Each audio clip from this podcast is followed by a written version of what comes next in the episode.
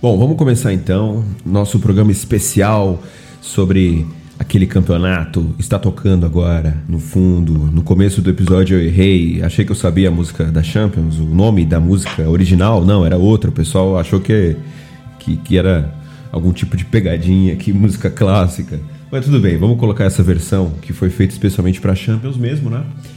É, e vamos de uma um formato diferente, falando sobre assuntos do dia que não é exatamente a nossa proposta, mas que, enfim, toda regra tem sua exceção e, e, e nada é aquilo para sempre. As coisas mudam e, ou não, né? Ou a gente testa, vê que não dá certo e volta. Opa! Caiu aí. Caiu. Já viu o que tá acontecendo? Ai, gato. O, ga o gato quer participar do podcast. Eu acho que eu falei alguma coisa que ele não gostou. Tá, vamos lá. Vamos à vaca fria então, aos assuntos. Definidas as semifinais da UEFA Champions League, o alguém disse, acho que foi o Américo lá no grupo, que temos uma espécie de guerra franco-prussiana aqui, né? uma coisa inimaginável. Né? Nós estamos acostumados a ver os times espanhóis dominando não só a Champions, mas as competições europeias, né? Há muito tempo, nessa década foi quase sempre assim, né? O Sevilha lá dominando a Europa League, o Real Madrid a, a Champions, com o Barcelona ganhando de vez em quando também, enfim, e o Atlético de Madrid chegando longe, né? Esse ano nada disso. Bom, eu queria começar com o Luiz. Luiz, ah, é importante preciso... dizer que o Marcel, inclusive, disse que quem ganhar vai levar o Sácia Lorena. Exa é, exato, exato. É. Aí, aí acaba a, a, luta, o debate acaba tudo, né? Pronto, define quem, quem é dono daquele negócio. De uma vez por todas, não vai precisar fazer outra guerra para definir. Luiz. Beleza, galera, fazendo piadas históricas aqui. Eu faço parte de um podcast muito especial, cara. não, eu falei lá ontem que, que o Leon. Que o Leon, eu que o Leon... Sou, sempre fui a favor da decisão dessas questões diplomáticas em, em futebol, né? Sim, com certeza. Sem é o jeito correto. Se o Pelé parou uma guerra, o que que, né? Qual é o limite? Não tem limite, né? é, eu, então, eu, eu soltei ontem no grupo que, que o Leão ia ter que fazer uma linha noa, ninguém repercutiu, mas tudo bem, não tem problema, não, não vou ficar chateado. Luiz, eu queria que você falasse de dois assuntos. Juventus, queria que você esmiuçasse as causas do fracasso retumbante de Maurício Sarri para este Lyon, que se provou ontem não é uma grande porcaria, né? Muita gente disse: olha só, perder para o Ajax era normal, perder para esse Lyon é uma, um desastre. Não é bem assim, né? Este Lyon é um bom time, né? E outro assunto que eu queria que você falasse, Luiz, também é sobre essas semifinais. Para quem você vai torcer? Qual vai ser a sua qual é o seu a sua preferência a partir de agora? Hein? Pode falar, Luiz. É, você vê que a, a, ideia era eu falar do Atlético de Madrid, mas não, a galera quer me irritar mesmo, né? Então tá bom. Quero dizer que vai ter volta. É, mas vamos lá. Eu te pergunto do Atlético de Madrid depois. Vamos, vamos, vamos aos poucos. Tá bom, isso. Vamos primeiro deixar ele irritado, depois a gente fala de um assunto mais light, né? Tá ótimo, beleza, vamos lá. Juventus com Sarri. Juventus com Sarri. É. Bom, é, vamos colocar algumas coisas aqui. Tem gente aí que, que acha que eu tenho birra com o Sarri. Eu gostava muito do Sarri quando ele era o técnico do Napoli, certo? É, eu gostava muito do Sarri antes disso, quando ele era técnico do Empoli. Se minha cabeça não tá me traindo, tá cedo, ela não tá funcionando direito ainda. É, ele mostrava muitas qualidades e eu respeito demais a carreira que ele teve né, a, a questão do dele ter entrado nesse trabalho mais tarde do que normal, de que o cara trabalhava com banco e tudo mais, entendeu? Então ele tem uma história muito legal. Ele fez um trabalho muito bom no Empoli, ele fez um trabalho muito bom no Napoli, ele conseguiu pegar um, um time que era bom com o Mazzarri e ele subiu o patamar dos caras. É, eu acho que o Hansik sofreu um pouco no time dele. Eu acho que o Hansik sofreu um pouco no time dele. Mas os outros, sem sombra de dúvida, subiram o nível de atuação. Então, é, eu gosto pra caramba do trabalho dele. Eu achava ele um ótimo técnico. Eu acho que a galera lá no Chelsea deu uma vacilada lá com ele, entendeu? Não era tão ruim assim, podia ter tentado segurar um pouco e tudo mais, mas também beleza, deram um ano para ele trabalhar, chegou no final do ano, avaliaram e ó, não vai rolar. Respeito isso, né? Respeito isso. Agora, ele chegou na Juventus e a primeira, foi, a primeira coisa que eu pensei foi: não tem nada a ver. Certo? Não tem nada a ver. É, ele não vai encontrar, ele não encontrou na Juventus um elenco que seja condizente com o jogo dele. Não tinha. Simplesmente não tinha. Certo? Então ele não tinha laterais associativos, ele não tinha um meios campistas é, que soubessem gerir a posse de bola do jeito que ele costumava fazer, entendeu? E, e aí a tragédia que eu imaginei que fosse acontecer no momento que ele chega, por fim se tornou realidade, mais na segunda metade da temporada, que foi o Rabiot virando titular com ele, que até hoje eu tenho luto quando eu penso, mas enfim, né? É, não, o, o, elenco não batia com as ideias dele. Então veja, não é que o problema era o Sarri, o problema foi o infeliz que trouxe o Sarri e colocou ele naquela situação, certo? Esse cara que tá errado. Então você tinha um, um time que lutava contra a essência do técnico, e daí você via o Sarri tentando se adaptar a isso. Eu achei que o Sarri ele foi surpreendentemente flexível enquanto ele esteve na Juventus. Né? Ele, ele realmente não tentou forçar tanto a barra, ele não tentou ser tão ortodoxo. E isso, novamente, respeito o Sarri, acho legal ele tentar fazer isso. Só que daí a gente está trazendo um jogador, um técnico, para colocar um estilo de jogo que, tipo, não é o dele. Né? Aí é dureza também. Aí é a mesma coisa que você, sei lá, trazer o, o catalão lá o Domenech para treinar Exatamente. é. a mesma é. coisa. Para dizer, mete um jogo funcional maneiro aí e tal, entendeu? Tipo, putz, não faz sentido, mano. Né? Não faz sentido. Então, assim, foi isso com o Sarri. Você trouxe ele, ele, ele se adaptou, mas, tipo, não era dele, não é o estilo de jogo que ele conhece, é, não é o estilo de jogo que ele domina. Então, foi simplesmente uma burrice. Uma burrice, né? E aí a burrice, ela foi se montando em atos aí ao longo da temporada. O time nunca chegou a jogar bem. Chegou em alguns momentos a apresentar algumas coisas mais legais, outras não. A defesa foi piorando conforme o tempo passava. É, o ataque não foi melhorando. Teve ali no meio da temporada ali um, um flerte com algumas coisas melhores em termos ofensivos, mas não saiu disso. E e terminamos com o Rabiot de titular, cara. Então, assim, me faltam palavras. É, era uma tragédia anunciada, né? Então, quando chegou no final da temporada, para mim, era muito óbvio que o camarada teria que sair. Aí vira o infeliz do, do diretor e diz: não, ele vai ficar. Tipo, mano, não dava para ficar. Não fazia sentido o cara ficar. Pelo menos eles tiveram a decência de admitir isso certo? Depois de uma derrota para o Lyon, que francamente até podia ter ganho, até podia ter ganho, não teve tanta chance assim, mas podia ter ganho, mas não teria mudado o fato de que é, não rolou, não deu certo. Essa tentativa foi frustrada, precisava de outra coisa, precisava de outro técnico, alguém que soubesse usar melhor os talentos que são escassos que existem neste elenco.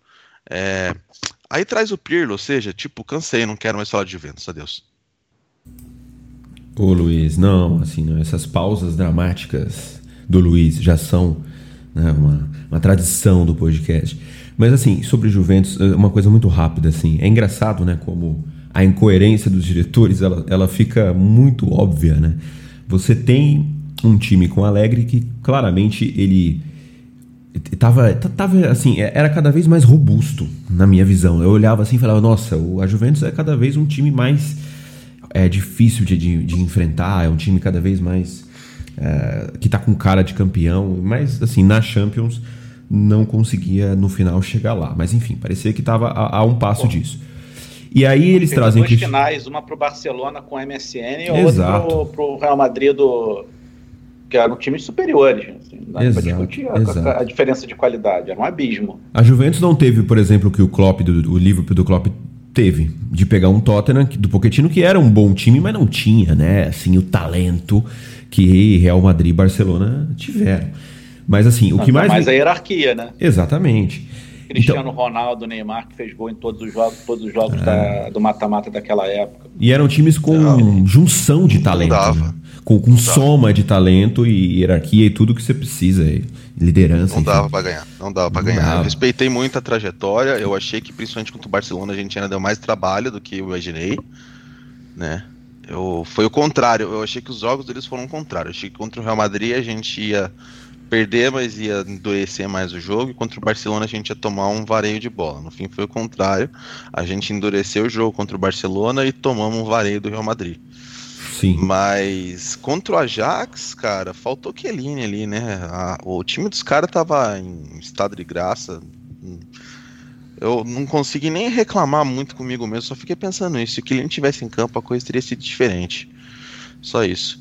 Eu achei, eu achei que para mim faltou duas coisas para Juventus ganhar a Champions naquele ano.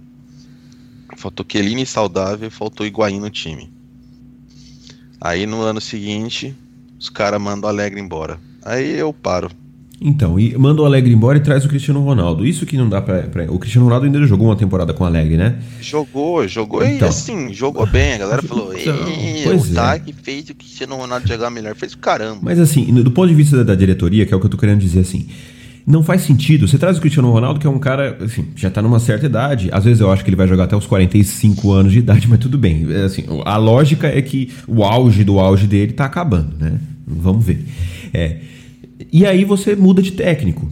E você muda de técnico para um cara que precisa de um que, que vai precisar de um tempo é, para reformular o elenco, para ter né, as características necessárias, como o Luiz falou. Então não faz o menor sentido. Pô, poxa, se você está querendo, se você está nesse, nessa estratégia de precisamos ganhar agora, precisamos aproveitar o Cristiano Ronaldo no auge e, e, e, e não temos tempo para né, contratar jovens prospectos e, e para formar um time que seja né, metódico para, para um técnico, poxa vida, mantenha o alegre, aproveita o Cristiano Ronaldo e aí depois que, né, que dando certo ou não, você pensa no novo projeto, você começa, você faz uma reestruturação, uma reformulação.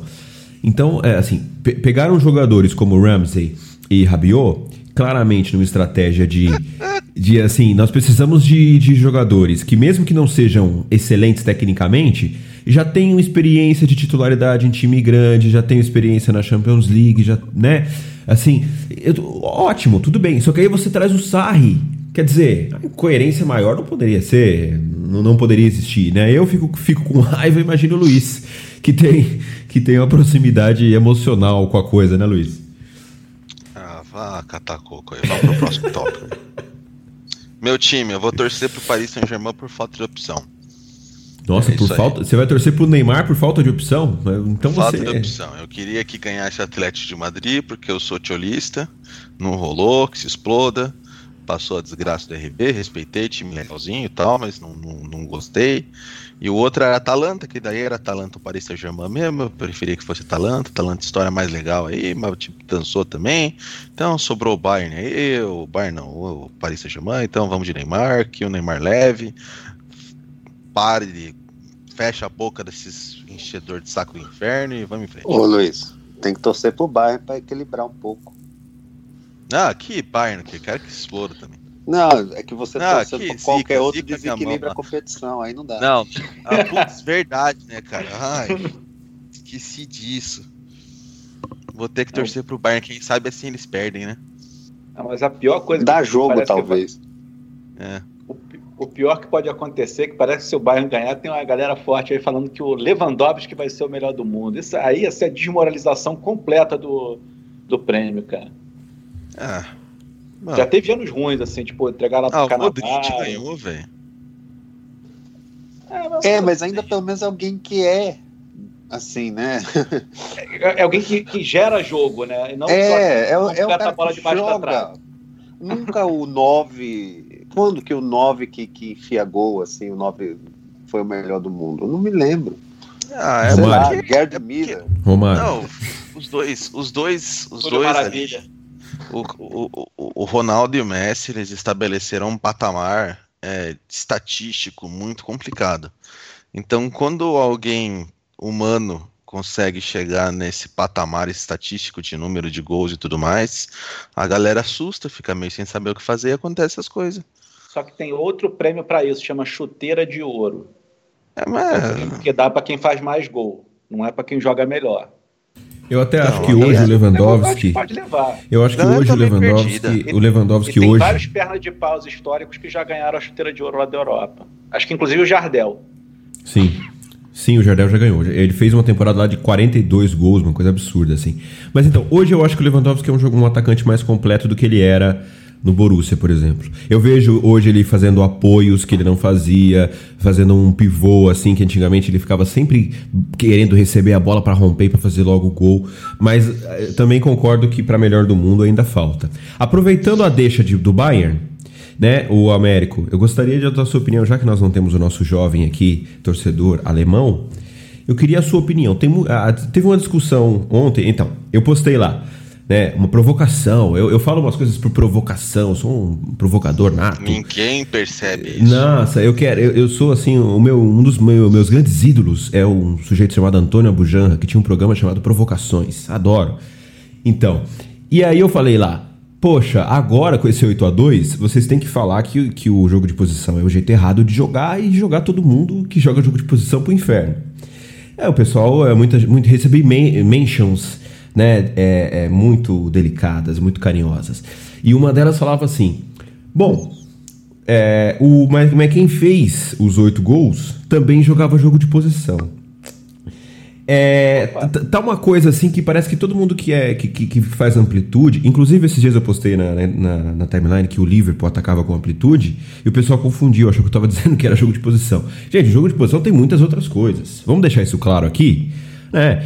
Poxa, a gente, a gente pode fazer uma thread, né? Ou, ou alguém pode citar o texto do húngaro lá que, que também cita. Tem muitas outras coisas. Amplitude não é jogo de posição. Né? Você fazer o ataque posicional não é jogo de posição.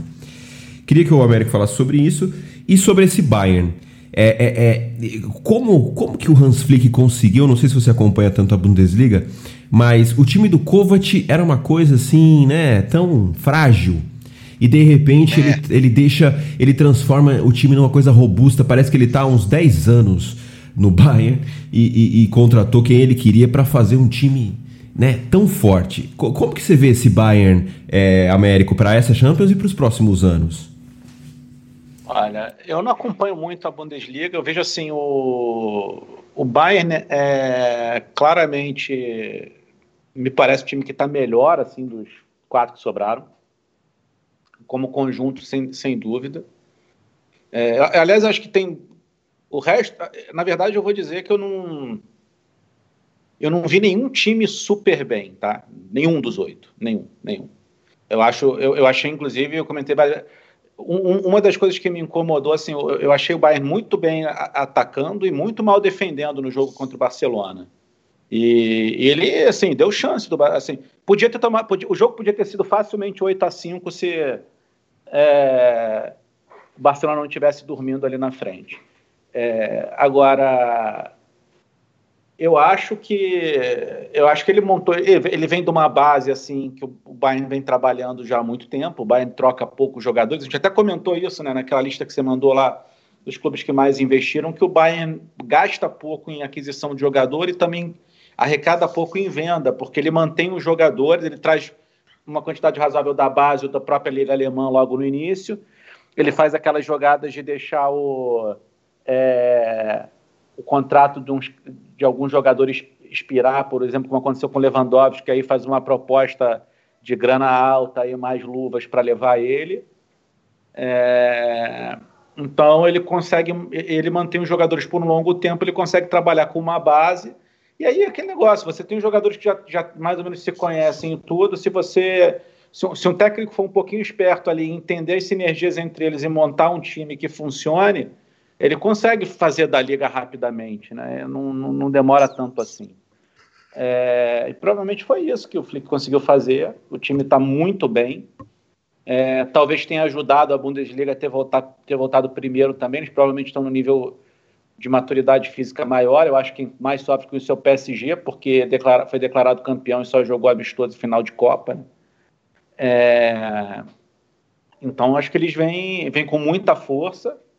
É, eu acho que o 8 a 2 é um pouco assim enganador em termos da força deles, porque, como eu falei, acho que a defesa estava ruim.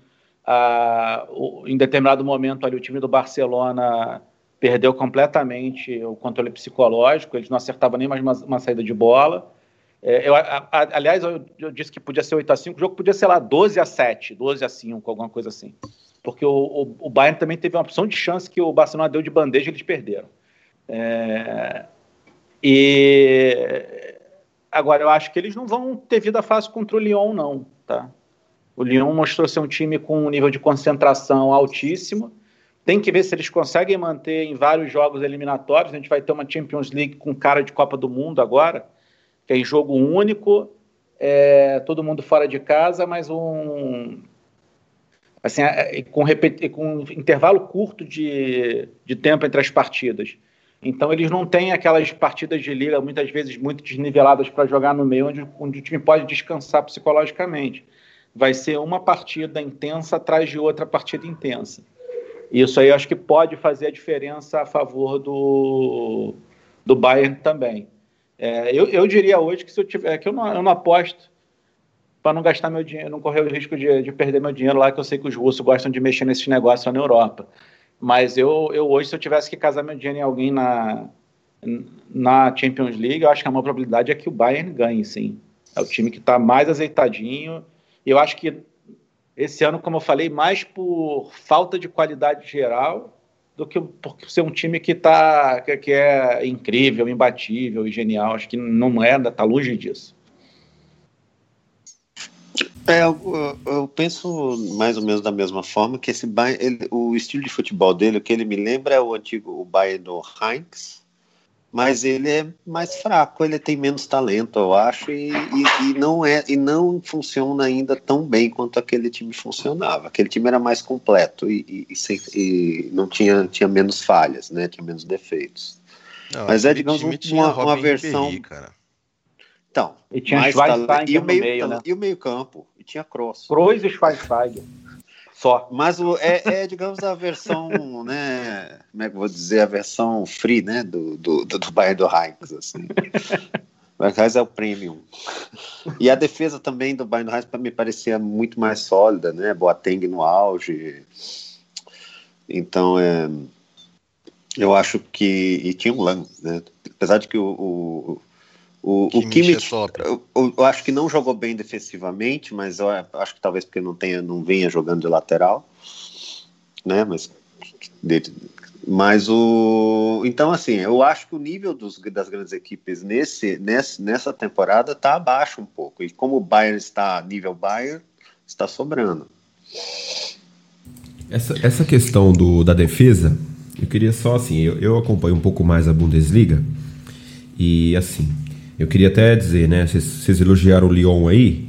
É bom pro pessoal parar de falar que o Neymar joga sem, contra ninguém na Ligue 1, tá? A Ligue 1 não é a melhor liga das cinco ligas europeias, está longe disso.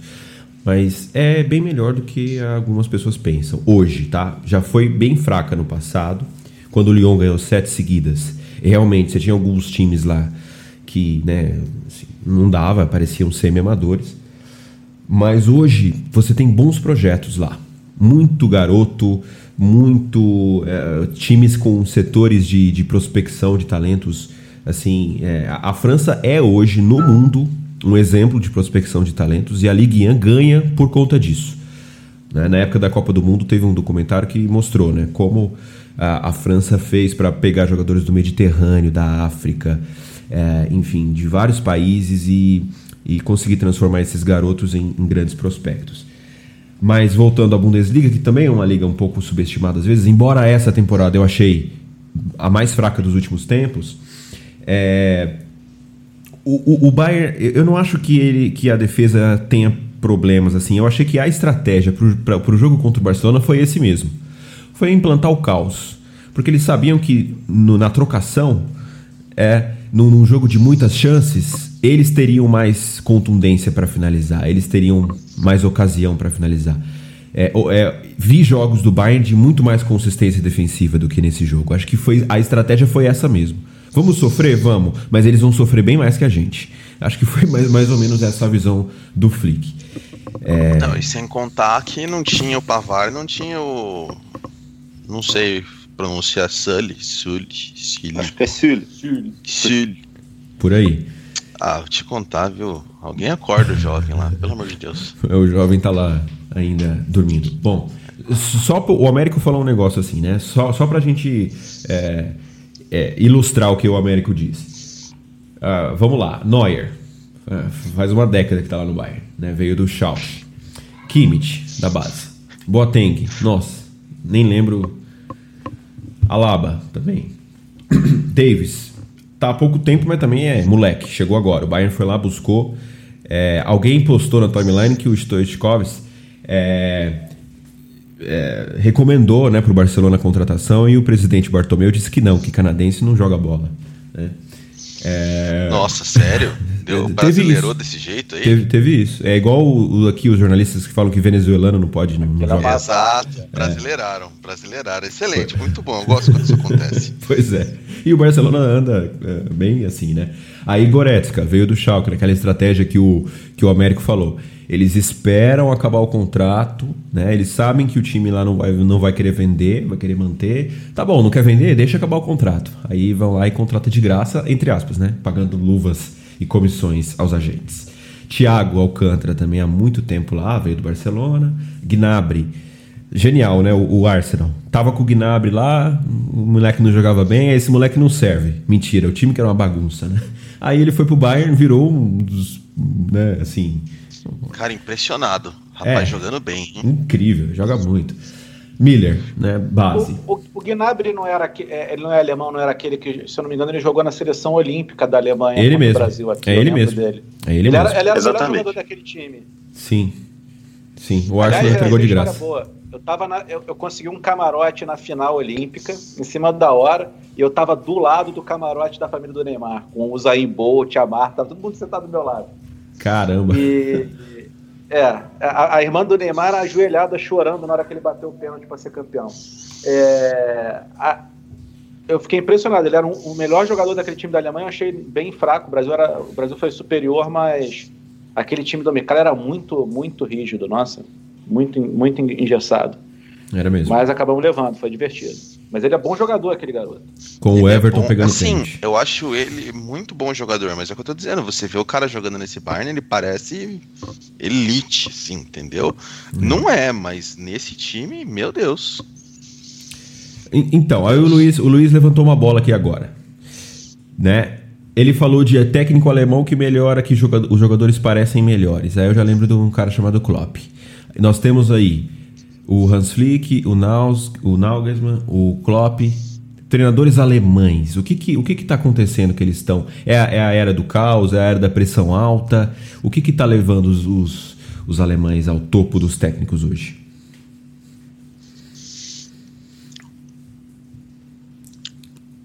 Alguém? Você devia ter, Olha, o, você ah, tem que ter o som do grilo para essas horas, ele é fundamental.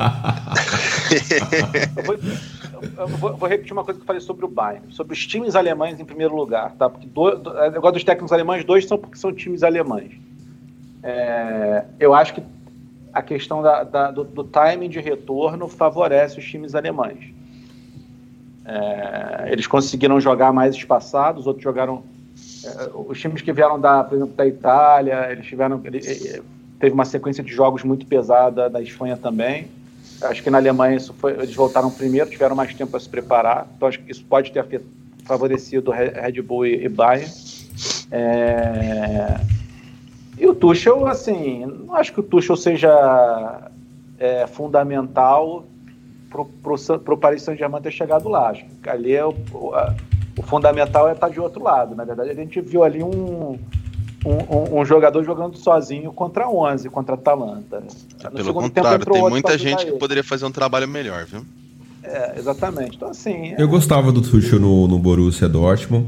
Acho que. Eu gostava também. A intenção dele de colocar o Neymar no meio e falar assim, você. e, e, e dar mais ou menos condições para o Neymar ser o centro dessa equipe e ser o né, o jogador dessa equipe. Eu acho louvável ele tentar fazer isso, né, no futebol, na, no, no, no, no contexto de hoje que isso é tão desprezado. Eu acho louvável ele tentar isso.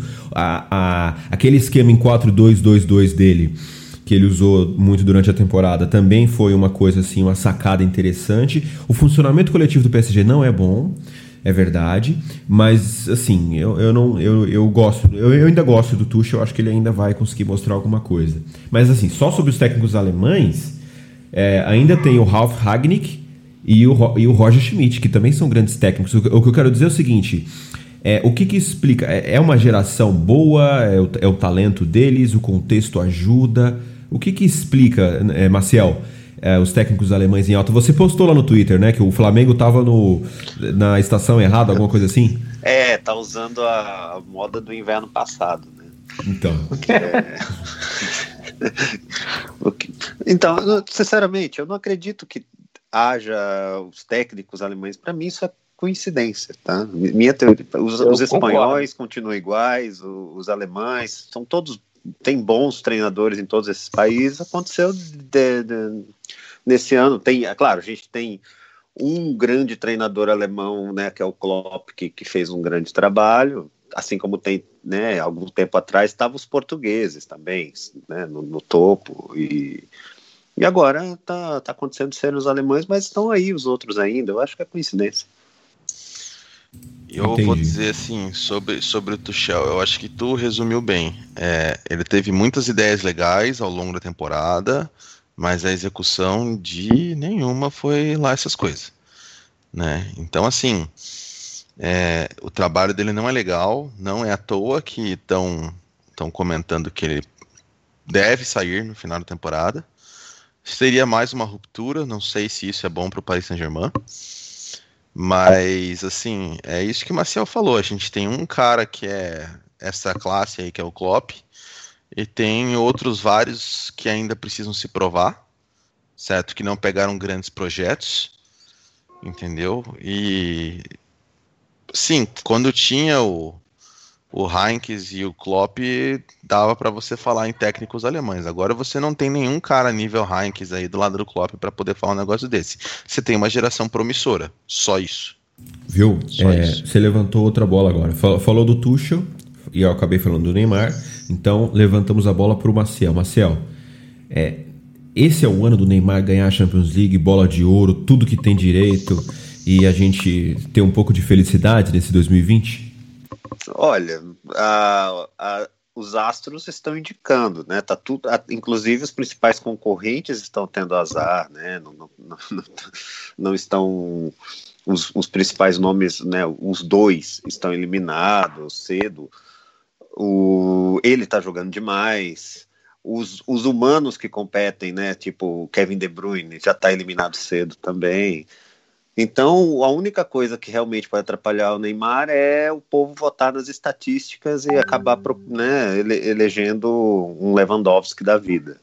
Né? Mas eu acho que o Neymar é o, o melhor dessa temporada. Isso meio que já praticamente está fechado.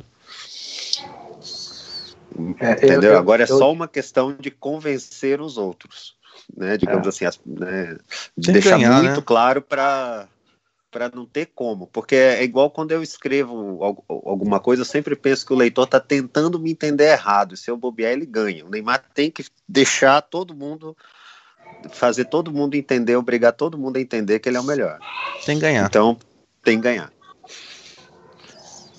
É, Mas se não eu, ganhar eu... chegando na final e destruindo, vai, perde nos pênaltis e tal, talvez, acho que ainda verdade, dar certo. Talvez, talvez, talvez. Mas tem que ganhar. Eu, eu acho o seguinte, o Neymar, é, para mim, ele já se posicionou assim para brigar de igual para igual com o Messi, Cristiano Ronaldo. Para mim, a, a, o dia que ele se posicionou foi o dia daquela virada histórica lá contra o PSG. Como eu já falei, ele disse: Ó, cheguei.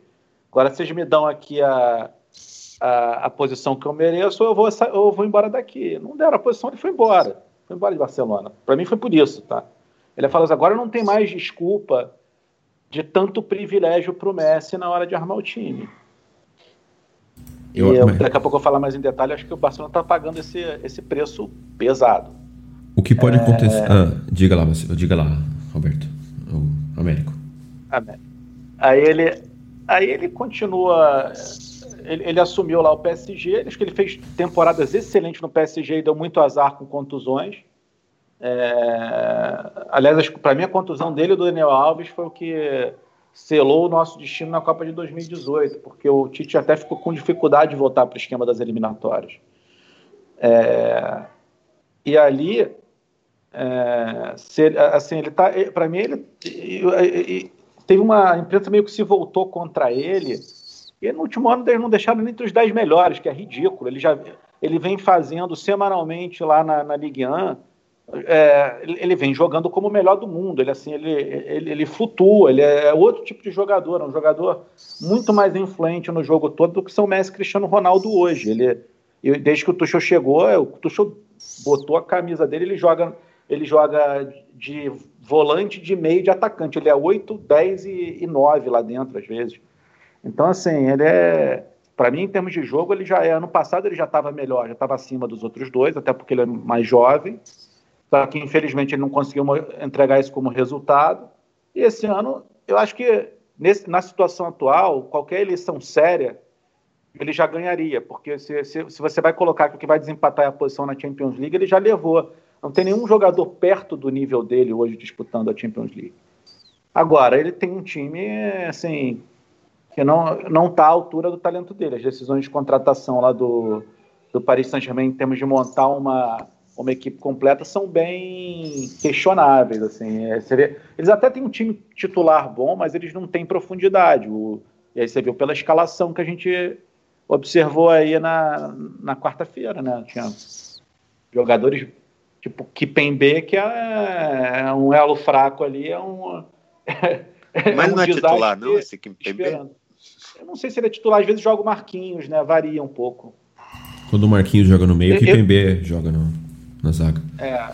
Só que você pode. Eles às vezes jogam também com, com o Verratti de 5 e o, e o Marquinhos fazendo dupla com o Thiago. Que eu jogaria assim é, agora pra, nos jogos para valer. O, com a volta do Verratti, eu colocaria o Verratti de 5 e, o, e a zaga Marquinhos e, e, e Thiago Silva. Ah, bem mais eu, eu também. É que sempre que eu vejo o Paris Saint-Germain jogar, joga aqui em Pembe. É coisa incrível. É que ele tem bom passe, ele é o zagueiro holandês. Ele tem bom passe, mas não Isso. sabe marcar, não sabe defender a área. Mas ele, ele gera boas vantagens, assim, às vezes ele acha uns passes ali, na, até pro Neymar, às vezes, que, que dá bom. Mas defendendo a área, não dá.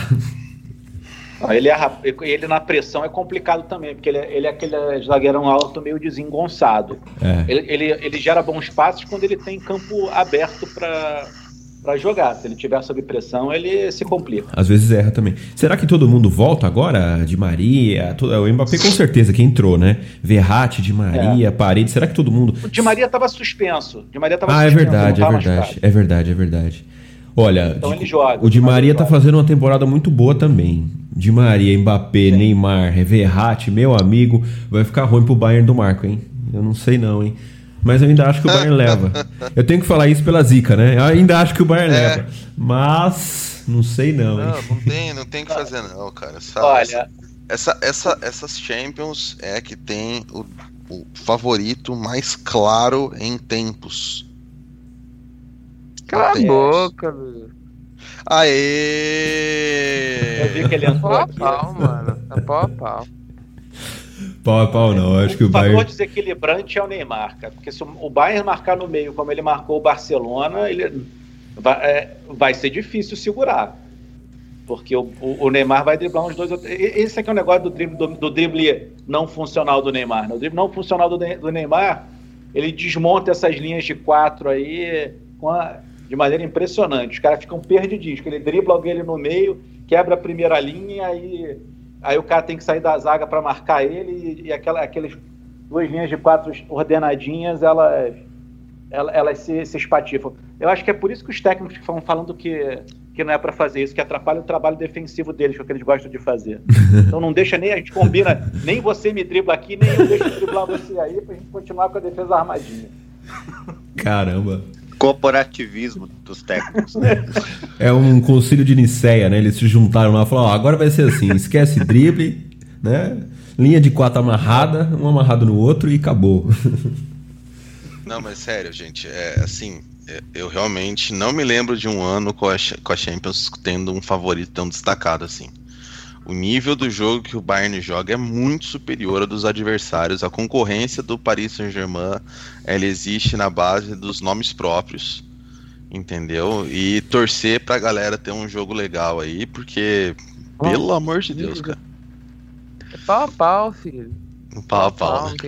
Cara, aqui não tem antizica não, velho. Já falei, pode É, falar aqui Pode, pode bater na sério. mesa igual, igual o Sully lá, cara. Bate na mesa, fala, Então. vamos ganhar mesmo, dane-se, é isso aí. Se o Sully falou, eu acredito. É, o Nossa, achei Kimmich, ele corajoso, cara. Achei E- bonito aquilo. o time do Bayern tem uns moleque arretado, né? O Kimmich também perguntaram, você fica, você, fica mal, né, com, com o Messi? Ele falou, não, não, não me preocupo não. Quero Mas que o Messi é se alemão. exploda. é, Mas então. Porque ele é alemão, alemão é assim. É, meio frio, Ah, né? é. Mas eu gostei do Miller. Não, não, contra, contra o- hoje a gente dominou mais, contra o Brasil foi mais difícil. Ah, mas foi claramente mais difícil. O Brasil teve um momento ali de desastre, onde os gols saíram muito próximos. O Barcelona foi um desastre o jogo inteiro. Era pra ser mais, né? Oito foi- pouco, né? Enfim. É, o- vou aproveitar que o Marco chegou aqui e, e, assim, já que a gente tá falando do, do PSG e o Bayern aparece como assim a virtual final, né? Por mais que a- as finais que a gente quer ver quase nunca acontecem, né? A gente ficou esperando uma final Barcelona e Real Madrid. Ah, Lyon é. Não entendi. É, cortou. Lyon é favorito. O Leão é favorito? Ah, Será? cara, o cara não tem, não, não tem Ah, respeito. Ele só tá perdendo a credibilidade agora. É. Deixa Marco, você tem que ser, você tem que Não, ó, é o não, espírito alemão. Cadê o Você espírito quer alemão? colocar assim, não, a gente respeita o Lyon, o Lyon é um bom time, tá encaixadinho. O Bruno chegou lá e, ó, já ganhou posição. Pô, aquele ao ar. Como que se fala ao ar? Os franceses, como se fala ao ar em francês? Pô, é bom esse garoto, hein? Bom demais. Ele, ele coloca Eu a bola acho que na é frente. Ao ar. Ele coloca a bola na É, esse frente, tem umas ser conduções. É. Não, isso tem cara de, de, de norte da África, né? É. Esse nome. Magrebino. Argelino ou tunisiano, alguma coisa assim, né? Mas É, enfim, chamam Isso, de Maghreb. a é, gente, é, Maghreb. a região do que assim- Maghreb, é. a gente tá que, falando. assim, Ah. É, é bom o time do Lyon? É bom o time do Lyon, mas pelo amor de Deus, né, Marco? Não vem com esse papo de que os caras são favoritos. Vai catar coco. O Juventus e o o City, hein? É, dois times que um é medíocre e o outro. Me faltam palavras pra descrever o City em Champions League. Eu, eu- eu- ainda vou fazer a minha. Eu tenho a minha, A sua minha explanação. sessão de. É, a minha sessão de. Co- Como é que chama aquele negócio do Struggle Session lá do, do 1984 sobre o Guardiola e o Barcelona. Sim. Vou chegar lá. Vamos lá, no, no próximo, no, pró- depois dos, dos comerciais. Mas assim, só pra aproveitar o- a É, chegada não, do só Marco. falando aqui do, do Bayern, eu, digamos assim, para validar um pouquinho, eu não acho que o Bayern vai atropelar o Lyon, não. Uh-uh. Não vai. Uh-uh. Vai, vai ganhar, mas Uhum. vai, vai, vai, vai, vai, vai, vai, digamos assim, vai ter que fazer força. Uhum. Vai ser na prorrogação. na Talvez, prorrogação. talvez tenha um resultado largo que não reflita o que foi o jogo, viu? Sim, É, mas- pode avacalhar nos minutos finais. Isso, isso é bem comum acontecer nos jogos do Bayern que eu vi. Uhum. na- inclusive na Bundesliga, né? Que, que às vezes tinha um bom jogo, mas aí depois que avacalhava, aí, aí- aí o, o placar já não, não queria dizer muita coisa. Não, Bom. e os caras e os cara são malditos ainda. Na hora que avacalhou, a galera aperta mesmo. Quer fazer É, parecer que foi pior do que foi. Colocou até o Não Coutinho. No final, colocou até o Coutinho pra dar uma machucada. Ô, Nossa, Mar- foi maldade. ô Marco, Não, você ali acha foi zoeira, hein? possível... Ali foi sair driblando com o goleiro no videogame. Não, o melhor, o melhor para mim foi ver aquele mapa de passes lá que eu, que eu postei lá que, que mostra onde é que o Coutinho tava. Aquilo para mim é o maior tapa na cara do Barcelona. Não, gente, o melhor mapa de passes foi o do Soares. Eu vi isso aí também. Eu vi Esse também. Ah, o centro, o centro do campo tava vermelho, ele só encostou pra sair a bola. E, e foi um cara que tentou fazer alguma coisa, hein? E, e pegava a bola, tentava fazer alguma coisa. Imagina os outros. Enfim. Não, O... o, centro, o, o- o centro-campo estava vermelho porque o Soares voltou várias vezes para dar apoio no meio, porque os, meio, o- os dois volantes ali nos dois interiores, que eram os dois interiores do Barça, não estavam funcionando. Bom, vamos falar de Não, Barcelona o daqui a pouco. ele Calma, calma. a bola, É, é, ele, ele encostou na central, bola exatamente. 24 vezes, 9 foi pra sair jogando. Calma, calma. V- vamos falar de Barcelona. Eu, eu vou fazer uma pergunta para o Marcel daqui a pouco. É só ainda sobre o Bayern. Marco, você que acompanha semanalmente na Bundesliga, você acha assim possível, é, já pensando numa final? Eu sei que não, não é bom fazer essas, né? Pensar lá na frente. Ai, Já pensando no. O que aconteceu? Alô? mas rapaz, eu não sabia que já tava tendo Fórmula 1 aqui. Caramba, o que, que é Então, isso? mano. Então, Aonde é isso? Bom, vamos lá. América, ele tô. É, é aqui em casa. Caramba, Eu- eu- eu não passou uma máquina o meu, aí. Meu o meu fone tem noise canceling, mas agora já deu até pra ouvir com ele. Passou uma máquina aí. É, assim, é, Marco, você acha que é possível o Hans Flick fazer alguma coisa diferente se, se enfrentar o Neymar?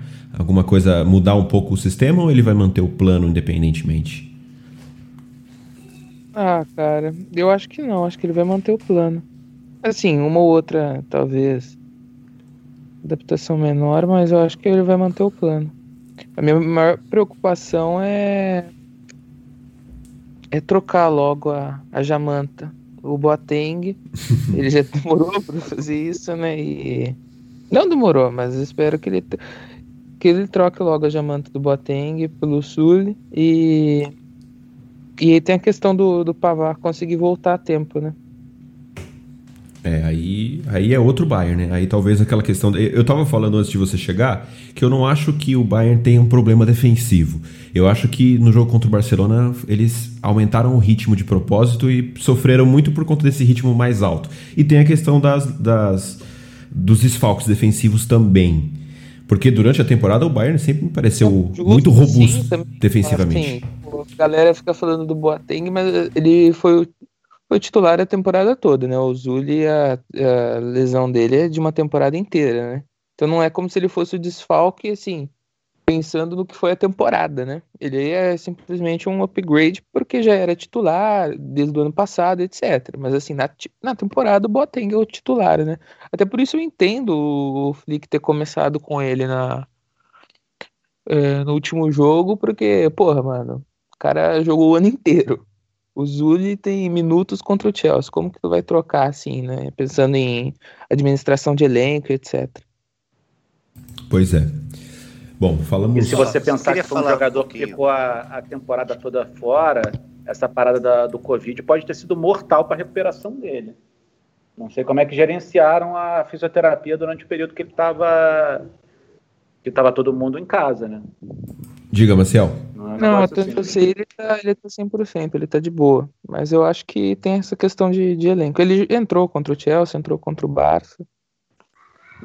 O que eu ia dizer é que, assim, a gente está falando do. Eu, eu, eu mantenho que eu acho que o Bayern não é tão seguro defensivamente, mas os padrões defensivos nas últimas temporadas não têm sido tão altos, né? E nessa temporada tá fraco mesmo, né? Diniz tá em voga, Diniz tá em voga. É, o dinizismo cultural tá dominando o mundo.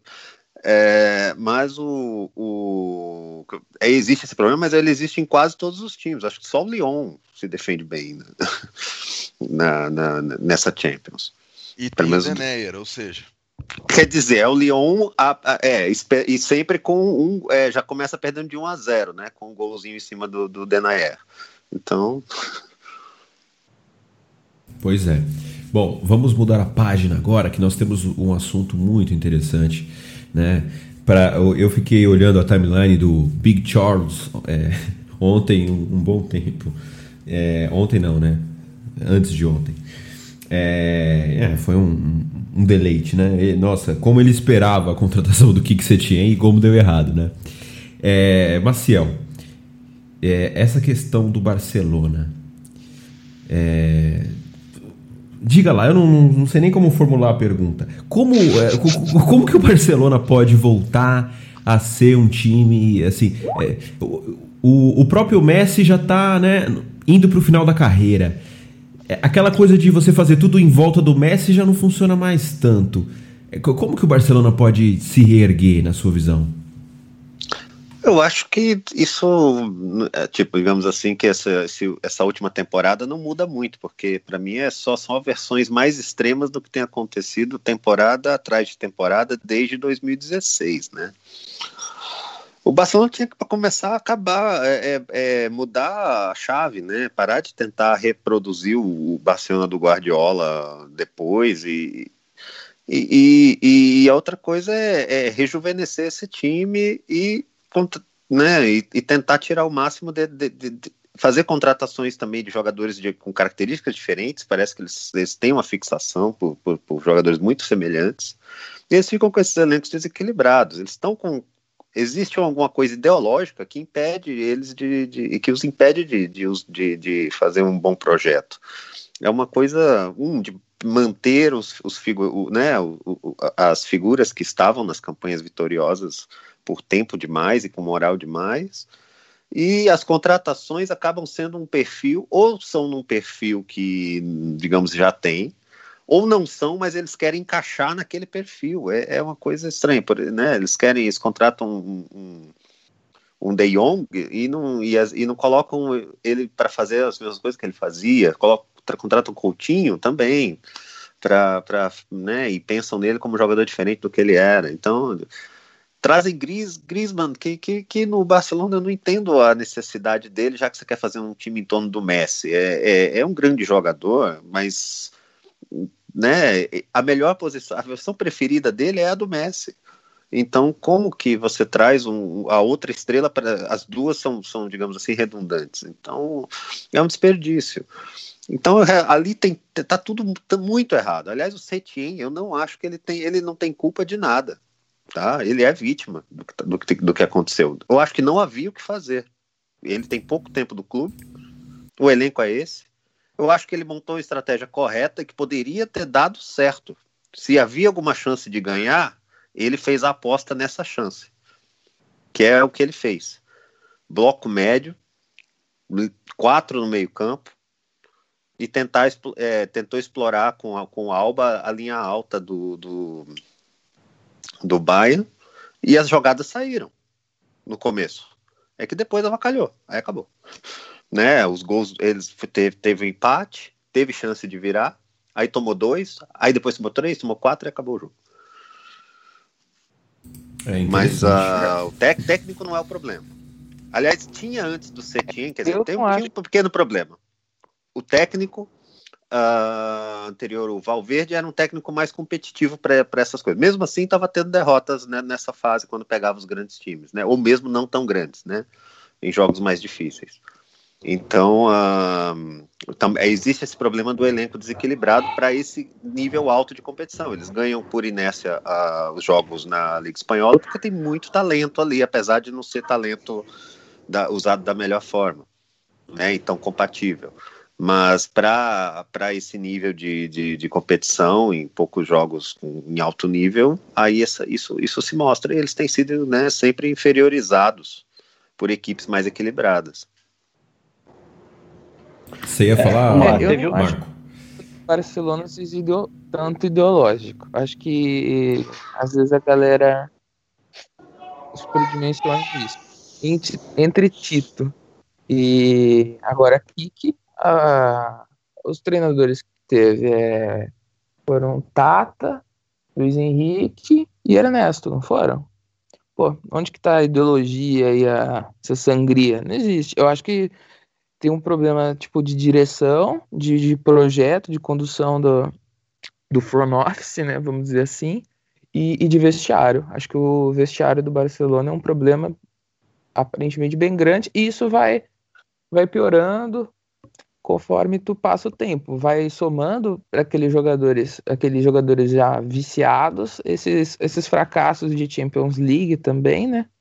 E em relação ao Kik também tem a questão de que o vestiário também não queria a saída do Valverde, né? Eles não queriam. E aí para tu começar um projeto em meio de temporada, de todo mundo com uma vontade com o Kik, é complicado. E, é, e quando eu falo da diretoria também, tem a política de contratações que ultimamente tá é um pouco, é um pouco bizarra, estranha. Ah, não. O, o Tata... queimaram de dinheiro em continho, Dembélé e Griezmann é pra acabar, né? Sim.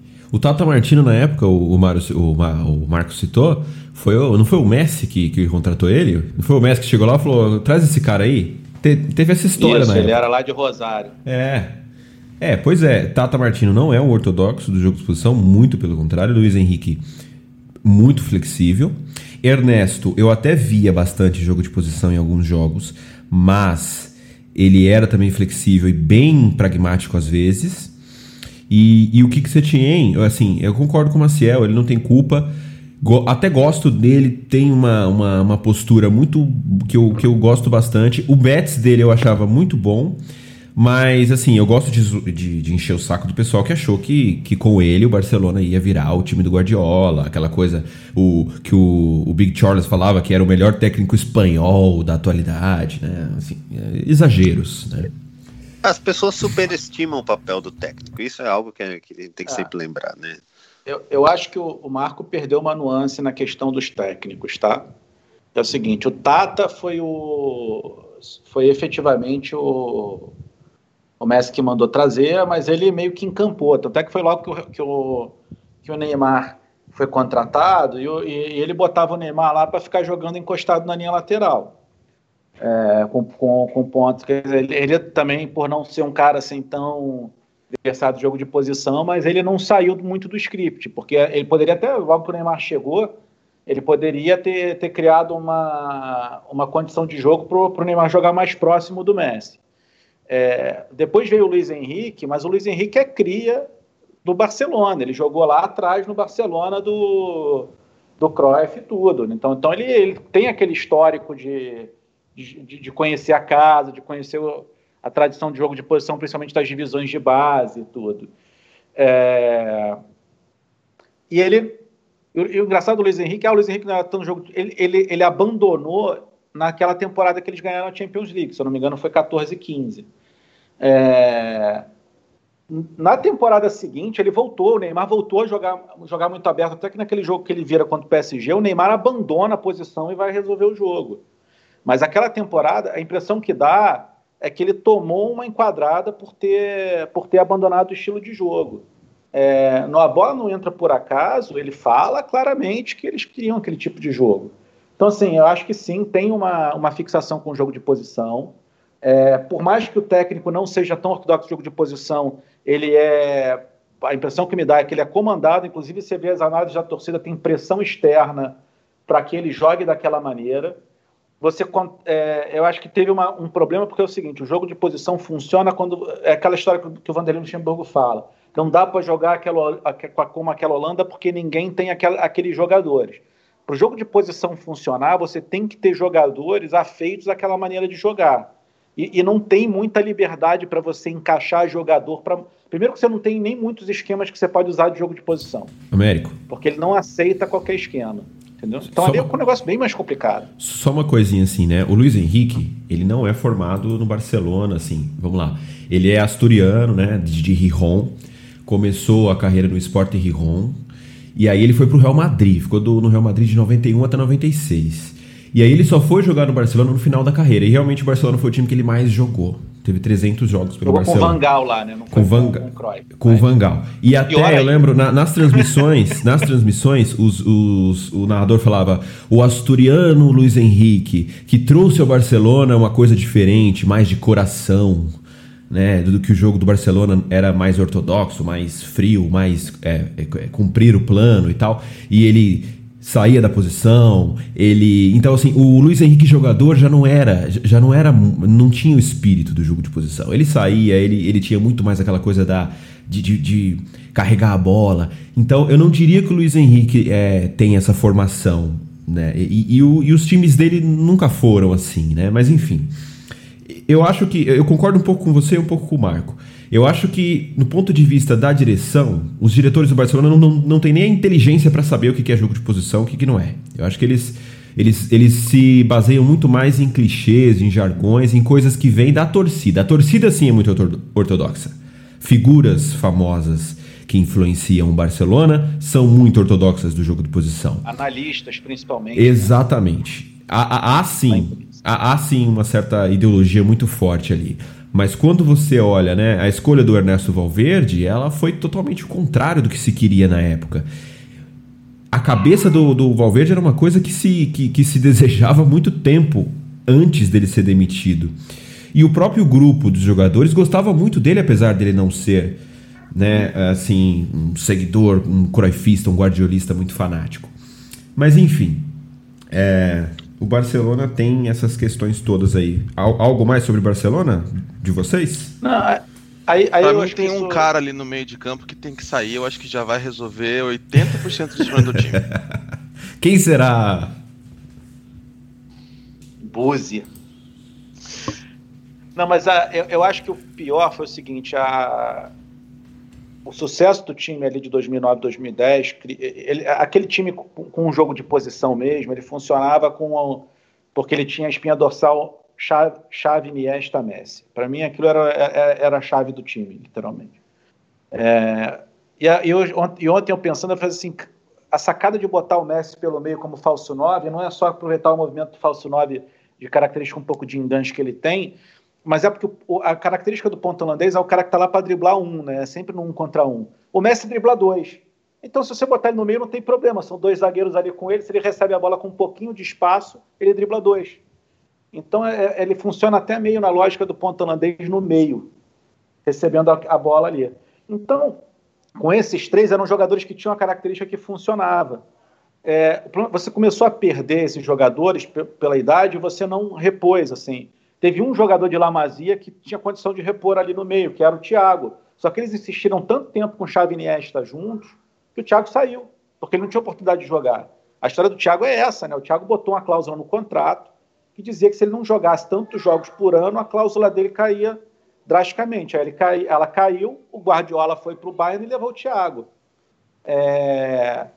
E, e, e, a outra questão, acho que era de reposição importante, foi a, a subida do Neymar. O Neymar era para ter assumido a, a, pelo menos uma, uma assim, um, um, um coprotagonismo ali com o Messi, mas isso implicava em implodir o jogo de posição de vez, porque você não consegue ter dois jogadores com aquela liberdade na, é, no esquema. Você ia, ter que, você ia ter que dar uma troca de posição ali para eles. Também não fizeram.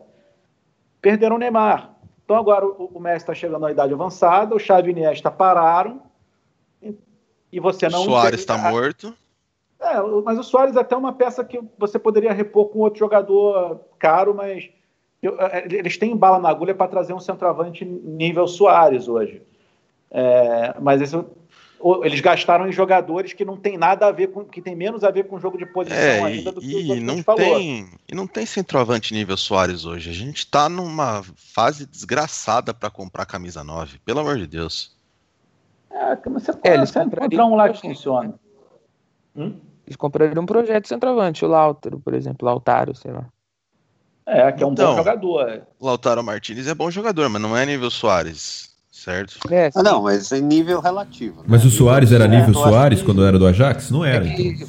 Igual o, o, nível Soares no auge, realmente, para tu achar no mercado e tá disponível, aí é quase impossível, né? Achar e tá disponível. Soares foi o melhor da década, então não é assim, é nível relativo entre os, os Soares, né, entre os melhores que tem agora, né? Eu acho que é isso que eu tenho que eu entendo quando vocês dizem nível Soares. Porque... Então, mas é, é isso. Você hoje não tem nenhum camisa 9 que chegue e cause impacto. Não tem. Esse cara não existe. Então. Pelo nível do é, é assim, em relação ao nível do Soares atual, acho bem possível é, tipo, existem camisas 9 que chegariam e causariam impacto em relação ao Soares atual. Entendeu o que eu quis dizer? Ah, bom, mas aí até eu indo lá jogar de 9. Não, mentira, gente, tá? Tô zoando, tá? Não, tá mais ou menos no mesmo shape, né? Sim. Pelo menos isso. Pois é. É, vocês estão falando... a creche aqui hoje está grande. Aqui. a gente quase não percebeu. Tá tudo certo. Fica tranquilo. Bom, é, assim, vamos lá. De, de, de Barcelona para uma coisa bastante diferente em todos os sentidos. Né? Não um time nada rico igual o Barcelona, um, uma ideologia bem distante, bem diferente, mas também com uma manutenção. É, também não, né? O Barcelona tá perdido. O, o, esse time que o Luiz vai comentar agora tá totalmente o oposto de perdido. Ele tá num caminho muito claro e tá se mantendo nesse caminho. O sonho da conquista europeia bateu na trave, né, enfrentando o seu maior rival de forma bem dolorosa. E assim, essa parecia assim, eu, assim se, o, se o Atlético de Madrid tivesse naquele auge né, daqueles grandes times com Godin, com Felipe Luiz, com todo mundo, parece que esse era o ano, né? Assim, é, é, tinha chance. Porque você não tem um time, você tem times, todos eles, né? O Hans Flick acabou de chegar no Bayern, ainda tem problemas, apesar de ser um time muito bom, o PSG. Mas aí aconteceu na hora errada, né, Luiz? O, tanto no Campeonato Espanhol, que tinha uma brecha ali, que Real Madrid e Barcelona não estão tudo isso na Champions também, mas aí o Atlético também não tá tudo isso, tá numa fase de, de transição. O que, que você pode falar pra gente sobre o futuro, sobre Simeone, sobre o Atlético nessa Champions, nessa temporada? Diga lá, Luiz. Primeira coisa que eu tenho a dizer, vocês estão ouvindo a chuva aí?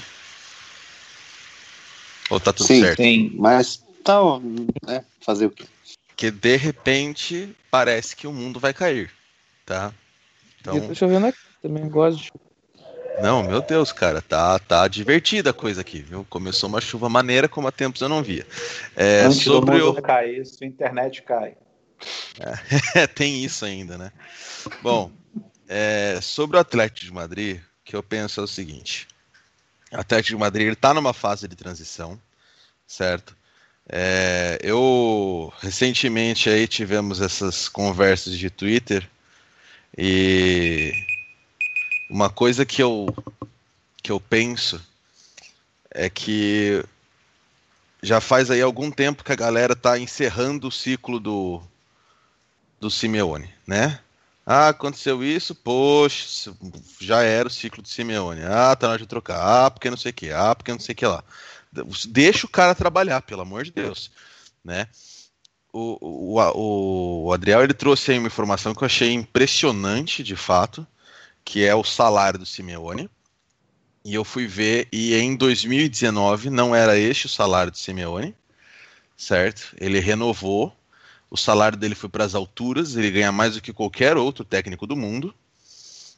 E o que que isso significa? Isso significa que os caras contam com ele para é, renovar esse projeto, certo? Ele está fazendo essa renovação, ele está reformulando o elenco, ele está e a galera conta com ele. Ele vai ser o cabeça disso daí. Então, perdeu o Godin, Godin foi para Inter, perdeu o Griezmann, é, você já não tem mais o Diego Costa, que foi elite da elite. Você, você não tem muitos caras, o Felipe Luiz, que era fundamental nesse time, entendeu? Você perdeu caras que eram os líderes do time aí que, que destroçou no, na, na segunda metade da década passada. E agora você perdeu muita gente. Então você precisa de novas lideranças, você precisa perdeu de... o Griezmann. Então, né, você você perdeu perdeu essencialmente a espinha dorsal daquele time. Certo? Você manteve o Saul, o Coque e o goleiro. Então, assim, é, vai passar por uma fase difícil. Não esperavam grandes coisas essa temporada. Se viesse um título de Champions League, seria uma surpresa. E conseguiu a classificação para a próxima Champions, tá ótimo, certo? E, e o, o, cara que vai comandar isso daí tá lá já. Então, é dá tempo para ele trabalhar. É, a gente precisa entender que que assim não vai ser um trabalho fácil, como foi dito, o Atlético Madrid não é um time entupido de grana como outros tantos, mas o Félix é um, é um jogador top, entendeu? Ele oscilou nessa temporada, mas ele é top. O que ele mostrou lá contra o, contra o RB já foi uma demonstração disso. Em jogo grande, ele é menino de jogo grande, entendeu? Então ele pode ser um cara aí para comandar o projeto nos próximos anos. Para mim falta também um camisa 9, mas aí a gente tem aquele problema lá de, né? Como eu disse, para mim faltam bons camisas 9 no mundo. Mas é um projeto que ele provavelmente ele vai encabeçar, ele vai reformular, ele vai ele vai trazer gente nova. E, e assim, Eu não vejo o menor sentido em você mudar a direção desse projeto, a direção do Atlético de Madrid, pelo visto, penso mesmo. Mas eu não vejo o menor sentido para você mudar isso, porque eu não consigo imaginar um cara que chegue no Atlético de Madrid e tire mais dos jogadores que lá estão. Ô Luiz, viu? Eu acho que talvez esse seja um dos poucos assuntos que você e o Marco concordam. Né? O Marco, eu queria que você falasse. Você disse lá na timeline alguma coisa sobre o teto, o piso do Simeone e o teto de qualquer outro técnico que chegue no Atlético. É, é foi algo que Quintana comentou e eu concordo. É que, tipo, o, o piso do, do Atlético com o Simeone é maior do que o. Que o é, eu não diria que é maior do que o teto com qualquer treinador, mas é maior do que o teto com a maioria dos treinadores, né? E e é isso, o Atlético trocou algumas peças chaves, né? Tipo, em algumas eu acho que já teve o, vamos dizer, o efeito de substituição meio que imediato. Felipe, para mim, é um dos melhores zagueiros da temporada. O, o Lodge entrou super bem. Mas mas é, ó, principalmente, tu perdeu o Grisma, que é um top 5 do mundo, né? E substituir com, com um guri do que 19, 20 anos, né? Não é um plug and play, né? E, e também tem a questão do Diego Costa que, que não é o Diego Costa da primeira passagem, e o Atlético nunca conseguiu substituir esse jogador, né? Então, e aí é um pouco, eu não sei se foi o Américo ou o Maciel que falou que às vezes a gente superestima um pouco a, a figura do técnico, é que eu dou muito valor é, como o técnico, como a figura assim que encabeça um projeto e que toca para frente, até como figura de liderança, entre aspas. Eu acho que muitas vezes Tipo, eu acho que é, eu não, às vezes é difícil explicar, mas por exemplo, o Alegre na Juventus, o Pochettino no Tottenham, eu acho que mudar às vezes parece que não é grande coisa, mas eu acho que, que às vezes tem um efeito, acaba tendo um efeito dominó bem grande. O Jesus é difícil, no Flamengo. É, precisa articular melhor. É que um pouco, é, eu acho que é vendo que eu gosto muito de futebol americano, né? Então lá o técnico tem uma porra, depois do QB talvez seja a peça mais importante, né? É, então talvez seja um pouco disso, mas eu dou muita importância pro técnico. Marcial, defenda-se. Eu acho que. Deixa eu só colocar um ponto. Acho que no caso específico do Atlético de Madrid, é, faz mais sentido você investir pesado num treinador como o Simeone manter, porque o Atlético não tem condição financeira de manter um projeto em torno de um jogador muito forte. O que vai acontecer se ele tiver um jogador dominante no time é que ele será vendido. E, na verdade, eu acho que eles fazem o contrário. Eles apostam um pouco no Simeone para pegar jogadores e desenvolver e colocar eles a nível de você vender por um preço exorbitante, como aconteceu com o Griezmann e com o Diego Costa. É, então, acho que isso faz parte um pouco do projeto deles. É, é, é, é um projeto de um clube que não tem capacidade de ser Real Madrid, de ser Barcelona, de ser Manchester City de ser Paris Saint-Germain. Ele tem que jogar com, com a, dentro da realidade financeira dele. Eu acho que é o que eles fazem, fazem bem, inclusive, tá?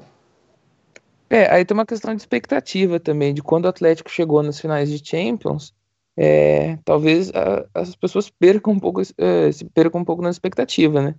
Não é por isso que o Atlético vai passar a ser, ser o Real Madrid, o Barcelona, o Bayern de Munique, o Liverpool. São, é igual eu dei o exemplo na, na timeline do, do Borussia Dortmund, né? Não é porque chegou na final aquele ano contra o Bayern que vai continuar sendo um, um clube de segunda prateleira. É difícil dar esse salto, né? Bem difícil. É, para uma primeira prateleira. A não ser que seja um bagulho meio sem conotação negativa, mas um, um rolê mais artificial, né? Igual Paris e City, né? É, mas é isso mesmo, é dinheiro. Tem que entrar alguém com muito dinheiro, de resto não dá. Aí é um processo de anos, né? Não, não é assim do dia para noite, não. Com esses times aí já foi um processo de anos. Mas de resto, realmente, você precisa de alguém que injete muito dinheiro por bastante tempo para você criar uma mentalidade vencedora lá no elenco e assim por diante. Agora, sem isso, aí você precisa de, sei lá, duas décadas para conseguir transformar, ou você ter algum camarada que consiga chegar a ficar, entendeu? Um super craque que surja num time, fique lá mude a história do negócio e quando ele sair a situação já é outra, o ambiente já é outro, tudo já mudou e tipo, hoje em dia eu não vejo isso acontecendo. Eu não vejo surgindo um super craque num, num Borussia Dortmund, num Valência, num, numa Roma. que seja, entendeu? E ficando lá a carreira inteira. Eu não vejo isso acontecendo. Ô, Marcel, será que, será que tem uma questão assim do quanto melhor o clube, quanto maior a, a, possibilidade dele de ter craques, o técnico passa a, a, ser uma figura mais adjacente e times mais modestos, o técnico tem uma, uma importância muito maior? Você vê alguma coisa assim, não? Não, tá? Eu acho que isso é específico, é específico. É, não, não estou dizendo que o técnico não é importante. Eu falo, técnicos são superestimados, no sentido de que há jogos que o técnico não tem como ganhar. Certo? Tem um limite, certo? E também não é questão de que se os jogadores, se os jogadores, né, o técnico precisa do elenco. Então o elenco, se ele tem o elenco, a partir daí ele, ele, você pode, né, aí você vê o trabalho do técnico. A outra questão é, é que também eu estava dizendo, no caso do Simeone, ele, o elenco ele está montando, ele monta do zero, então a gente pode cobrar o elenco dele, né? No caso do, era igual o Alex Ferguson, né? Ele montava os times. Né? Então eu estava tentando tirar um pouco o peso do, do, do Kiki Oitien, né? que ele tem que mudar de nome agora, mas não é culpa dele, porque na verdade ele já pegou o elenco montado. Ele, né, ele não tinha muitas saídas, eu acho que ele seguiu as ideias corretas, ele leu certo jogo, mas era isso, ele tinha uma chance pequena e fez a aposta nessa chance. Ele poderia talvez ter feito pior e não ter tido nem chance. Então, é, era disso que eu estava falando. Mas é lógico que num projeto como o Atlético Madrid, que o Simeone não é só técnico, né? Ele, ele, ele é o manager, né? Como o Vanderlei Luxemburgo gostava de, de falar nos anos 90. É, que tem o projeto na mão. Ali é ele, ele é o craque do time. O craque do time é o Simeone. E engraçado Até como... porque se, se aparecer um craque jogador, é, é, é, isso, o Atlético sabe é vendido. segura. É. Tem uma coisa muito interessante. Tem técnicos que dão uma coisa, um, uma coisa imediata. O Cuca é famoso por isso. Ele chega, perde cinco jogos seguidos, depois o time deslancha também assim em pouco tempo. No Palmeiras foi assim, em vários clubes foi assim. É, eu fiquei esperando isso aí um certo ano passado, viu? e, e, aí e tende a ter dificuldades no longo prazo. Parece que em algum momento ele se perde, começa a ter problema com o jogador, etc. E tem técnicos de longo prazo que tem que, né, precisa montar o elenco para. Eu acho que às vezes as pessoas pensam que todo técnico tem essa coisa. Um Jorge Jesus no Flamengo que dá uma coisa imediata, que não é bem imediata, né? Que demorou um pouco. Nossa, olha o, trovão que deu agora. É, aqui tá trovejando e, e, aí lá mais pro interiorzão ali de São Paulo já tá chovendo. É, enfim, é, mas vamos lá. Mudando novamente a página. E aí vou chamar o Américo para falar sobre um time e sobre um técnico que está sendo comentado exaustivamente na timeline. Gente falando que não dá mais, que Guardiola já é um técnico ultrapassado, que, que Guardiola se perdeu na, na sua essência, que não tinha lá os pontas holandeses, né? É... O, como que você vê o projeto do Manchester City, Américo? Você acha que o De Bruyne é o craque desse time já? Não, não não é falta de jogador. O que, que falta para o Manchester City dar esse salto de, de dominância europeia, já que ele já tem a dominância financeira, tem a dominância doméstica lá dentro da Inglaterra? O que, que falta para dar esse salto a mais? É, eu acho que tem uma questão ali de montagem de elenco que eu acho que eles têm que trabalhar para ganhar. É, é aquilo que eu estava falando do Barcelona serve também para o Manchester City para esse tipo de modelo de jogo funcionar, você tem que ter os jogadores certos para colocar ali dentro. Eu acho que o, o, Manchester City ele tem jogadores que são bons, mas que não são excelentes em várias posições. Uh, por exemplo, Sterling. É, é, o, o craque do time é o De Bruyne, que é um jogador que, que ainda trabalha um pouco a uma certa distância do gol, então ele ele produz muito jogo, mas ele não é aquele jogador que vai entregar marcando ou dando um, um passe na cara o tempo inteiro para decidir os jogos. É, eu acho, por exemplo, que o, a impressão que eu tenho hoje o, é que o Gabriel Jesus evoluiu pouco porque aquele, o estilo de jogo trava um pouco. Ele é um jogador muito mais de associação, de aparecer de um lado de outro, ele não tem a mesma liberdade de movimentação. Eu acho que o melhor Gabriel Jesus era o Gabriel Jesus da seleção do Tite das, das eliminatórias.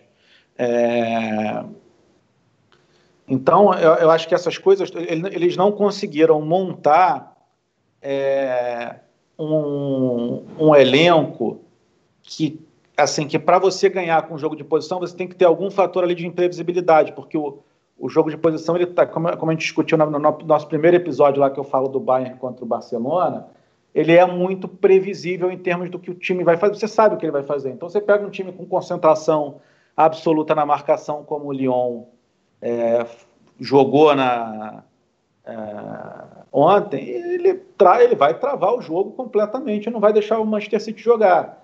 Aí vai ficar aquele negócio, você achar uma jogada ali para fazer o gol, uma, duas, no caso, a, a segunda, o, o, o, Sterling isolou a bola sem goleiro.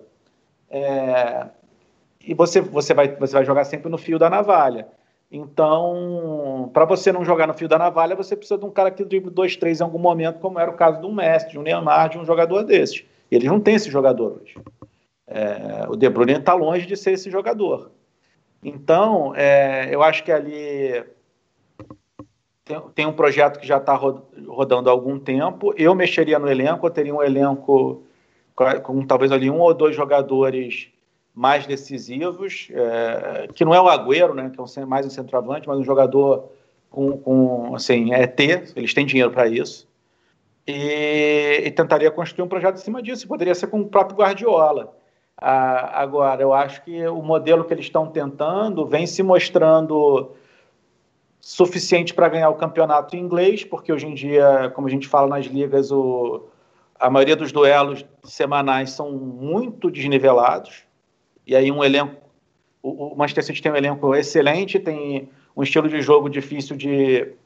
numa situação de desnível técnico de ser, seguro, de ser segurado, especialmente no, no longo prazo, eles vão ganhar mais do que eles vão perder. Agora, quando você põe tudo, tudo para ganhar ou perder em um ou dois jogos, como é o caso de uma, de uma UEFA Champions League, onde não existe uma disparidade tão grande de nível técnico como existe, por exemplo, na Copa da Inglaterra ou na Copa da Liga Inglesa, é, a, a, probabilidade de, de, em quatro rodadas eles perderem um jogo e serem eliminados é muito alta, e é o que vem acontecendo.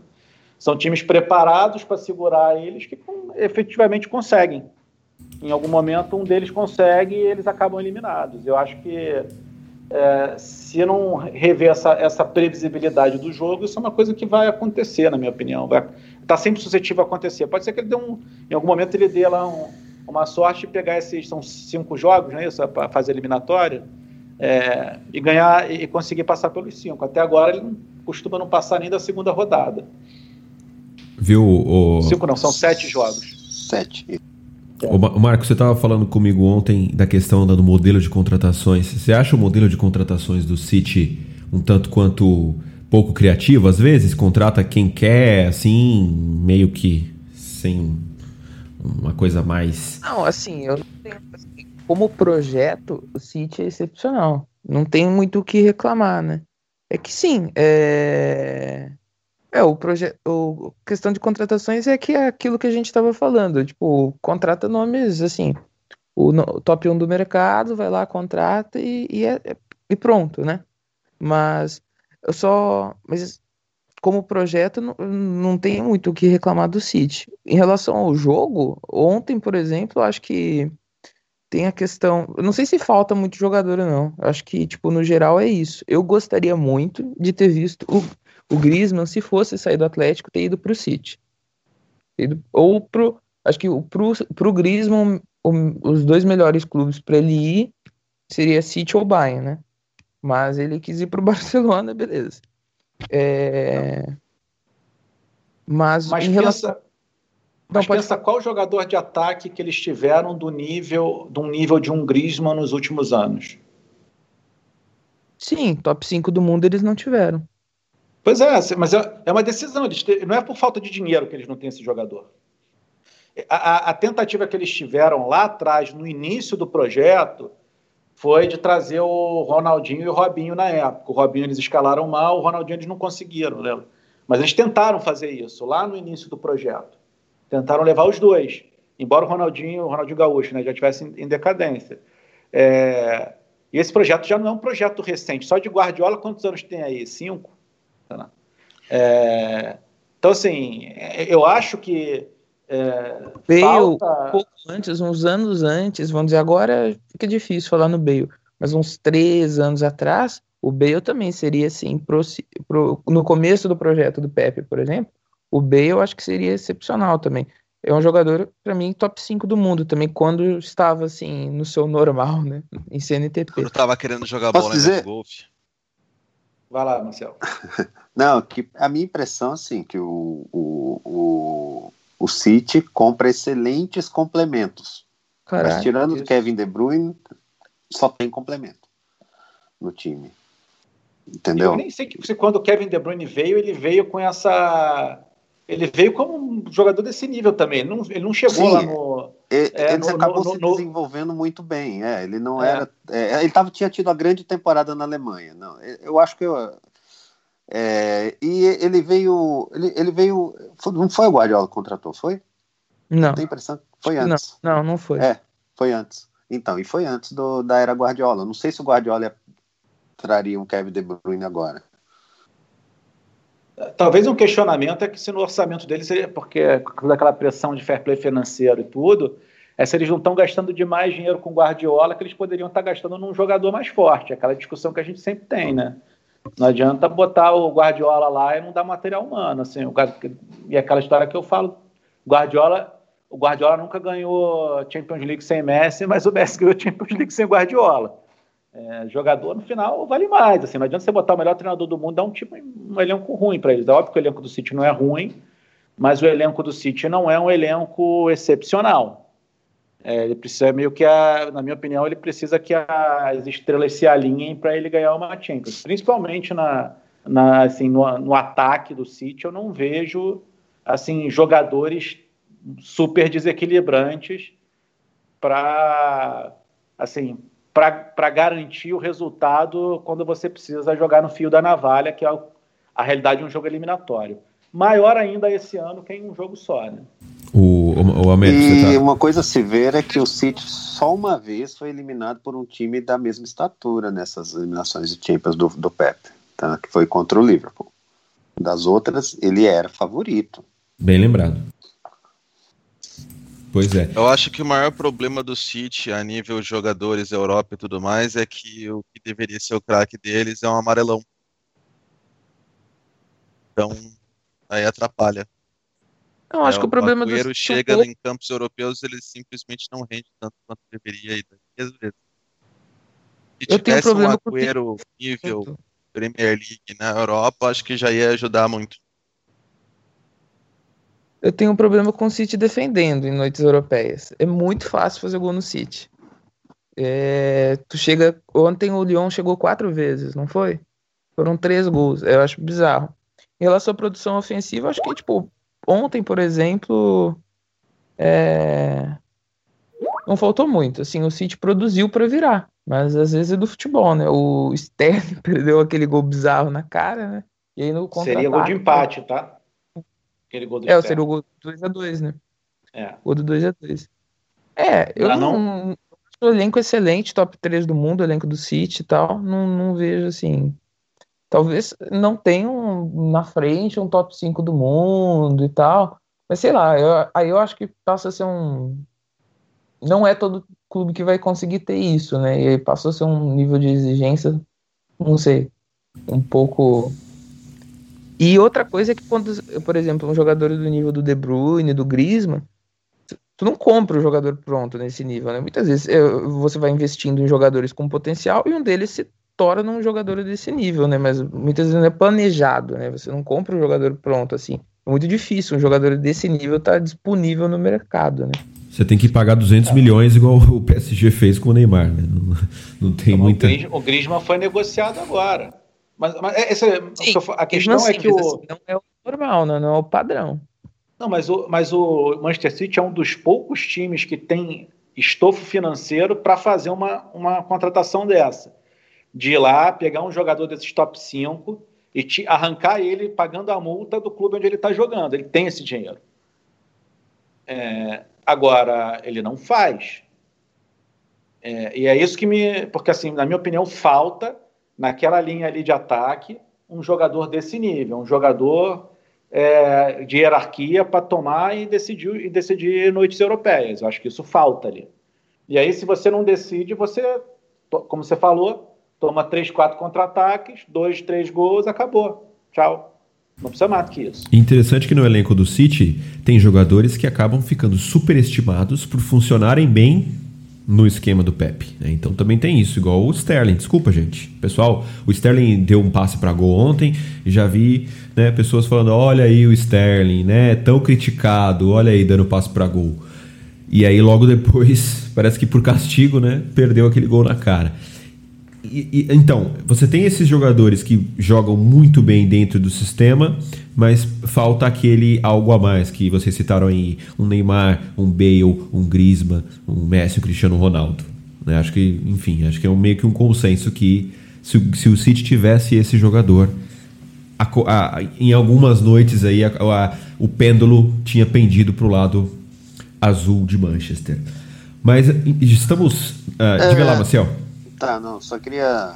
Marco, fala alguma coisa do RB para nós aí. Eu ia falar exatamente isso agora. A gente não falou nada do. eu, eu, eu, ia falar isso agora, você tirou as palavras da minha boca. Faltou ah. um dos semifinalistas, né? Marco, essa é a pessoa ideal para dizer. É surpresa total, como todo mundo tá dizendo, ou era um time já para ficar de olho? E qual foi o peso, assim, como que eles fizeram para suprir a ausência do Timo Werner? Cara, eu não. Eu não acho. Eu não acho surpre surpresa total. Mas. É... Calma aí, deixa eu raciocinar. eu não acho surpresa total. Acho que contra o Tottenham já era pau a pau, né? Eu gosto muito do projeto do, do Leipzig. E, e contra o Atlético eu também achava pau a pau em relação ao Timo, né? Então, contra o, contra o Atlético de Madrid, ele. O Nagelsmann partiu de um. Foi de um 4, é, 4-2-3-1 em fase defensiva, né? Tava um Cucu, o Olmo e o Sabitzer na linha de três. E aí, quando ele atacava, virava uma linha. É, atrás ficava Kostelman, o Pamecano, Rastenberg. O Leimer virava o ala, é, o, virava o carrilheiro direito, né? Aí ficava. Descia o Sabitzer junto com o Campo e o. E na ala esquerda o Angelinho. E aí a, na frente, Olmo, Pulsen e um Cucu, né? E, e aí você não. É, aí você perde o elemento de. É, do Tibo fazendo facão pela esquerda e, e até por isso eu acho que ele tirou não sei se. Não, não sei se por isso, porque o Pulso é um jogador bem inteligente também, movimentação, leitura sem a bola, etc. Mas o, o Chique tinha encaixado super bem com o Timo, né? E o Chique não jogou é, contra o Atlético. É, fazendo apoio e etc. Mas eu não, eu não acho surpresa total, não. E eu acho que o Leipzig vai dar vai dar bastante trabalho pro, pro Paris. Eu, é que eu sou muito fã do Nagelsmann, né? Acho que hoje o Nagelsmann, inclusive, tá bem distante do, do Tuchel como técnico. E como é jovem, né, o Nagelsmann? Nossa, eu, tava, eu vi a idade dele e quase caí para trás. Ele é Jesus Cristo, 33 anos. Campa, cara, incrível. Incrível. Ah, uma coisa só sobre o, o Leipzig, eu estava assistindo um jogo contra o Atlético e eu fiquei pensando assim, o, esse, esse Camp é bom jogador, viu? É, é bom jogador esse volante aí do, do, do, do Red Bull. Eu gosto muito do Pitzer e do Leimer. Assim, Também. tem outros jogadores que eu gosto muito. É que esses não tem tanto hype, né? Por exemplo, ah, o, o Olmo tem hype, o Pamicano tem hype. Esses três não tem tanto hype, eu gosto muito, né? Verdade. O Angelinho é do City, né? É Estaria melhor City. que o Mendy no momento. Com certeza, melhor que o Cancelo sem a perna esquerda para jogava para o fundo, não tinha muita perna esquerda, era um desastre. Mas enfim, é, assim sobre o camp, é, eu fiquei olhando e falei assim, se o Atlético tivesse o Grisma e quando o, o João Félix entrou teve um pouco disso para segurar o camp ali tendo que defender o funil, o jogo seria mais equilibrado, muito mais, porque eu achei que o RB jogou bem mais. E aí, e justamente o Neymar, ele vai provavelmente né, para cima do camp ali, né? eles vão jogar praticamente na mesma zona, e eu acho que ali pode ser que o PSG encaminhe o jogo se o Neymar tiver mais tranquilo para definir. Né? Ainda tem sim, os escapes sim, porque... do. Ainda tem os escapes do Mbappé ali para segurar. Que... Sim, sim. Porque isso aqui é o. Porque quando o Neymar. Quando, aquele negócio que eu falei, eu achei, eu achei a defesa deles muito quadradinho, até comentei isso com o Maciel. Então, aqui um drible ali no meio vai, vai gerar aquele desequilíbrio que eles vão ter que sair nas cober... acionando as coberturas. E é nessa hora que um, que um Mbappé escapa livre. Porque fica pouca gente marcando ele. Esse é o grande risco que ele corre. E, e tem outra coisa que eu observei, pelo menos baseado nesse jogo do Atlético, que é que esse lado, o campo joga um pouco mais para o lado esquerdo do, do Leipzig, e o Neymar opera mais pela centro-direita ali, né, do, do meio-campo ali. Então ele está num movimento, numa posição natural distante. Aquela rotação, né, de mudança de sistema acontece também desse lado direito. E é uma coisa que é comum, é que geralmente para voltar à forma defensiva quando você tem essas fluidez, ou a coisa é realmente muito bem feita, ou há um tempo para se fechar novamente, abre-se um espaço. E no jogo contra o Atlético, esse espaço estava aberto. Ele, a, o, o, lado onde o Atlético criou jogadas foi sempre o esquerdo dele, é, que é o direito Lodge do Leipzig. O Lodge teve jogadas e depois quando entrou o João Félix, ele começou a explorar exatamente aquele aquele vazio ali, que, que é a, a, né, porque o campo joga um pouco mais para a esquerda, ele lá no, começando as jogadas pelo ali né, na, na, na, na, do lado lá mais para o lado do, direito do meio campo, do lado esquerdo do ataque, né, direito da defesa. E é onde o Neymar gosta de operar. Então é um, é um risco muito grande que o RB tem. Eu, é, eu imagino, eu, eu, eu tô, curioso para ver se eles vão, se vão fazer adaptações por isso ou, ou se vão jogar do jeito que jogaram.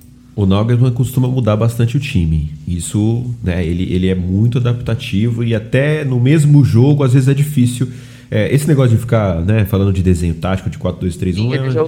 já 500 promoções, né? Ele Exatamente. Ele muda durante o mesmo jogo, muda o desenho, às vezes fica um negócio, como diria o nosso amigo, né? Um futebol líquido, né? Um termo bastante interessante. Mas é, é. o Nagelsmann muda bastante, ele é bem adaptativo. Só lembrem que do outro lado, na próxima, nesse jogo estará Di Maria, né? Então, assim, você consegue fazer alguma coisa semelhante com Di Maria, com o Neymar, só que aí o Neymar ele tem que ser arco e flecha um pouco, né?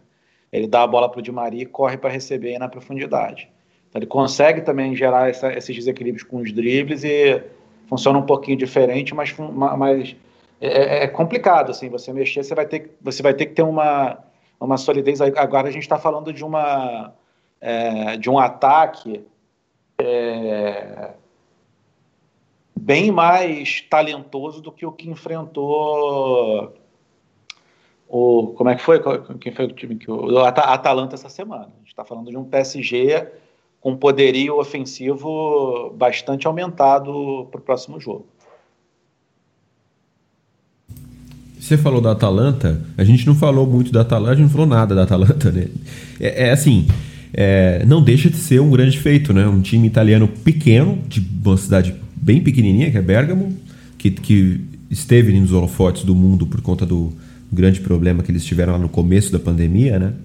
É... Que, dizem que, a, que dizem que foi causado justamente pelo jogo que eles mandaram no San Siro pelas quartas de final da... Bem lembrado. oitavas de final da, da Champions League. Bem lembrado. E, e, e, é um time com bastante hype. O Maciel citou, né? Falou assim: é um time bonitinho, mas. Maciel, complete, por favor. Ah, eu disse Fofinho. mais ordinário. Fofinho? Não, eu disse ordinário. A, fra a frase foi essa. Não, Bonitinho, mas ordinário, é, pois é. Esse, esse, é, é, contra o PSG, isso ficou mais forte em você? Diminuiu um pouco, mesma coisa? Não, era isso mesmo. É um time que é. Não, é bem montado, joga bonitinho. Só digo eu, eu, que o meu argumento lá é que ele não tinha condições de realmente enfrentar um, uma, um grande time europeu numa, num mata-mata de Champions. Não, não dava. Ah, mas eu disse que para aquele jogo do Paris Saint-Germain, talvez fosse até favorito pelos desfalques. Né? Que eu não tinha certeza se o Mbappé ia jogar minutos, inclusive, quando eu disse aquilo. Uhum. E sem o Mbappé naquele jogo, a coisa seria diferente. Então, assim, Uh, sim, bonitinho. Digo ordinário, que eu digo não é também nada além disso. Um time pequeno, muito bem montado, usando o máximo e que tem o teto, né?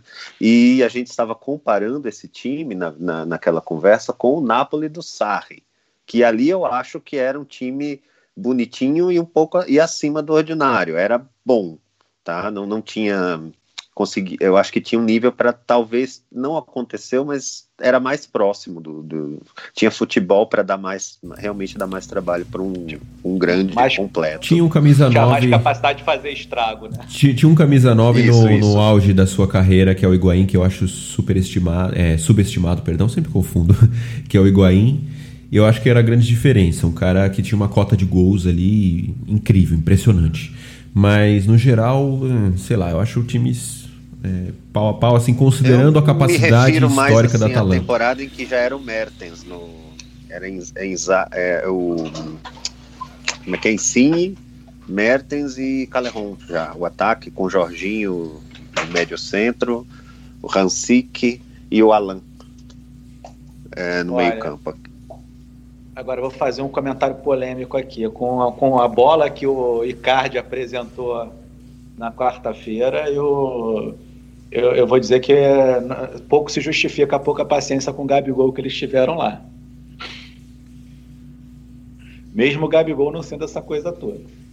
Ah, mas na Inter o Icardi chegou a jogar bem, pô. Ele saiu de lá por problemas extracampo, mas o Icardi ah, tinha. Olha, tinha cota de gols. Mundo, né? É, tinha uma cota de gols. É. era outra coisa, né? É, vai parecer oportunista, mas eu nunca vi essa coisa toda e sempre achei assim engraçado a, a digamos, para a seleção argentina também, eu não, não, achava que ele era uma presença obrigatória quando tinha aquela coisa, ah, ele não é convocado por questões pessoais, mas assim, eu não vejo também tanto futebol. Talvez eu, isso está reforçado agora pela, né, pela atuação tétrica dele, mas uh, Mesmo... nunca mesmo no Paris Saint-Germain. minha, minha timeline, não tem elogios aí, Card.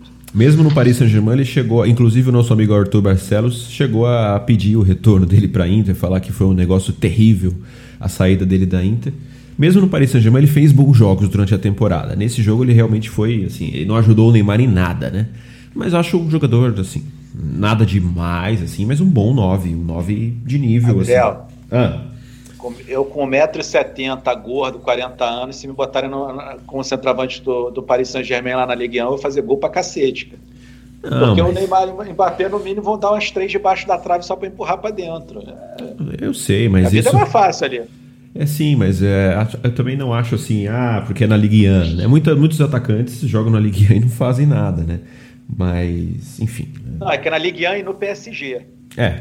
Porque assim, é porque, assim, você ser atacante do PSG com quem joga ao, ao teu redor ali, não é, não, não é o pior emprego do mundo. Não, longe disso. Na, no, no Cav... dia a dia da Liga Francesa. Não é, é um, é um bom emprego. Paga bem, não é difícil. O Cavani sabe bem disso. Exatamente. É, eu sei que o Choupo Moting lá entrou 10 minutos lá e jogou mais que o. Que foi uma. O Choupo Moting foi uma contratação. Foi assim, pra esquecer, cara. Uma contratação que o PSG fez, não tinha dinheiro nenhum, falou: precisamos de alguém, que seja qualquer um. Né? Aí pegou o Chupo Moting e ele tá jogando direitinho até agora. Não tinha dinheiro, entre aspas, não podia por causa do fair, do fair play financeiro, não podia gastar tanto assim.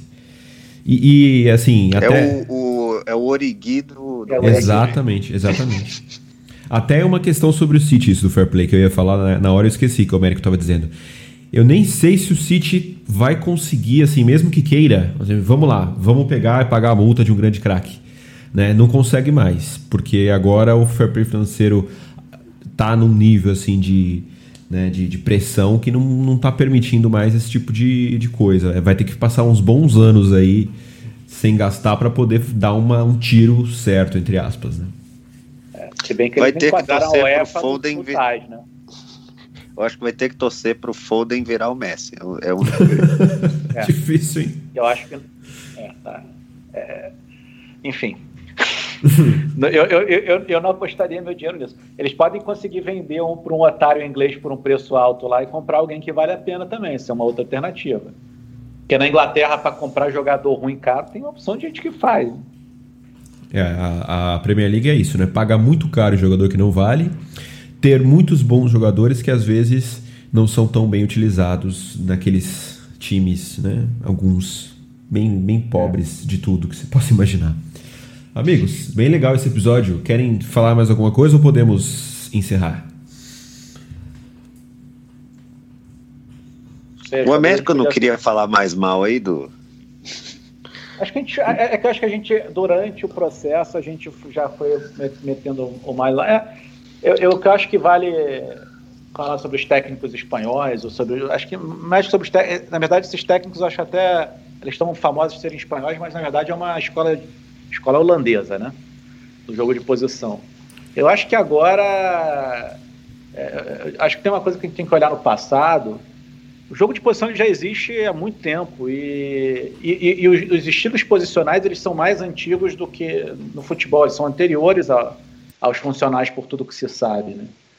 E, na verdade, se você olhar a história das Copas do Mundo, por exemplo, o futebol foi, foi sempre dominado por escolas funcionais. A única escola, não é nem escola posicional, mas assim, a única escola que ganhou uma Copa do Mundo com jogo posicional foi a, é, a Espanha de 2010 e nunca mais. E, é, é, que, na verdade, nesses jogos é, eliminatórios, como eu estava falando, a imprevisibilidade, a capacidade de você fazer algo que não se espera, a hierarquia do talento faz uma diferença maior. E, e jogadores que gostam de jogar assim, com essa liberdade, com essa facilidade de movimentação para surpreender, que depende muito mais da interpretação e da decisão do jogador em campo do que de um plano tático previamente treinado num, num, num centro de treinamento, é o que vai decidir um jogo que está sendo jogado no, no, mais alto nível mais Américo. e, e, e no, no, nivelamento muito alto. E, aí, e, e por isso que, por exemplo, o Domi está tendo dificuldade no Flamengo, o Guardiola tem dificuldade na, na, Champions League quando ele não tem um Messi no seu elenco. E então. que o Zidane ganhou três Champions Leagues em, em, em seguida, porque ele apostou radicalmente em dar liberdade para os jogadores que podem decidir uma noite europeia. E ele perdeu ligas por causa disso. Ele, ele, ele apostou na imprevisibilidade contra a previsibilidade.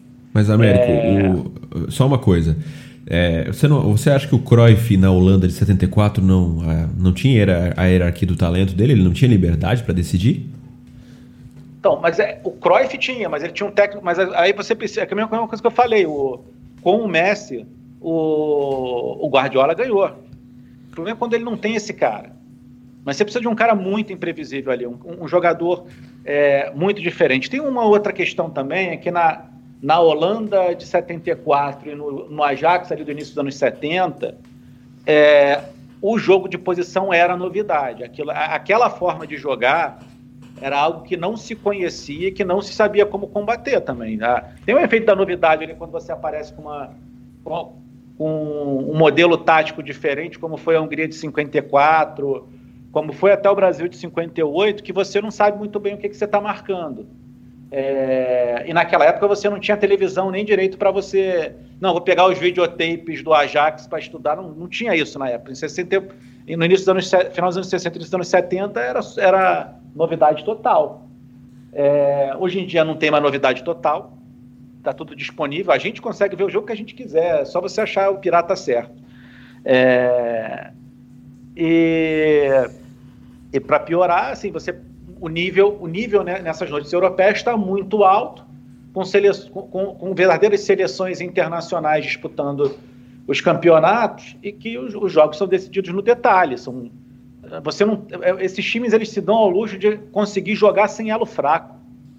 Assim, há, há 20 anos atrás você não tinha time que não tivesse elo fraco. Todos os times tinham elo, elo fraco. Todo time de ponta tinha um Kimpembe. Hoje tem vários que não uhum. tem. E, na verdade, o que a gente está falando aqui da questão defensiva, eu acho que é muito mais um problema é, de concepção de jogo. Assim, os times de jogo de posição, quando eles avançam muito a defesa, dependendo da forma que eles jogam, eles podem se tornar bem fofinhos, né? Porque eles têm, eles têm uma probabilidade alta de tomarem contra-ataque contra três, quatro jogadores só. É, e, e, você vencer a primeira linha dos volantes está contra três ou contra dois. Foi exatamente o que aconteceu com o Manchester. Né? Uma bola longa, defesa lá na frente. E o, um mais... jogador entrou impedido, eles fizeram a linha de impedimento, o outro que veio de trás correu e recebeu o passe sozinho. Ainda mais se você tem um é... Kyle Walker no time que não sabe nem. não consegue manter uma linha de quatro. Incrível.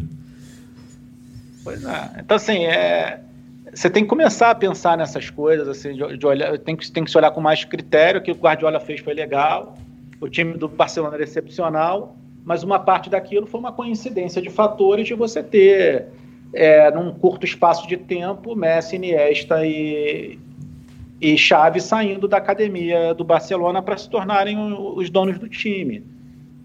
Foi isso, assim, é, é essa que é a realidade. Não, não, é, é, é, era um trio que jogava bem com um técnico que entendia o futebol que eles jogavam. E a, essa combinação se tentou repetir fora, não conseguiu. O Barcelona ainda teve, com a ajuda do Neymar e do Soares, a capacidade de repetir um título, porque ele tinha jogadores lá na frente e o técnico encarregado na época sentiu que, que a melhor coisa que ele fazia era dar liberdade para os três.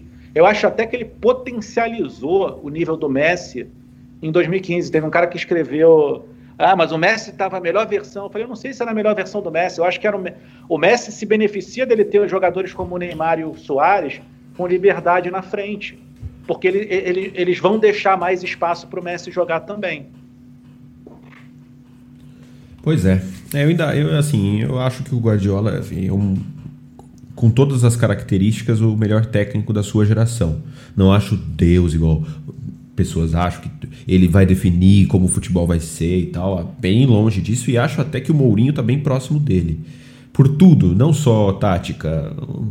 Eu acho que ele consegue motivar os seus jogadores, eu acho que.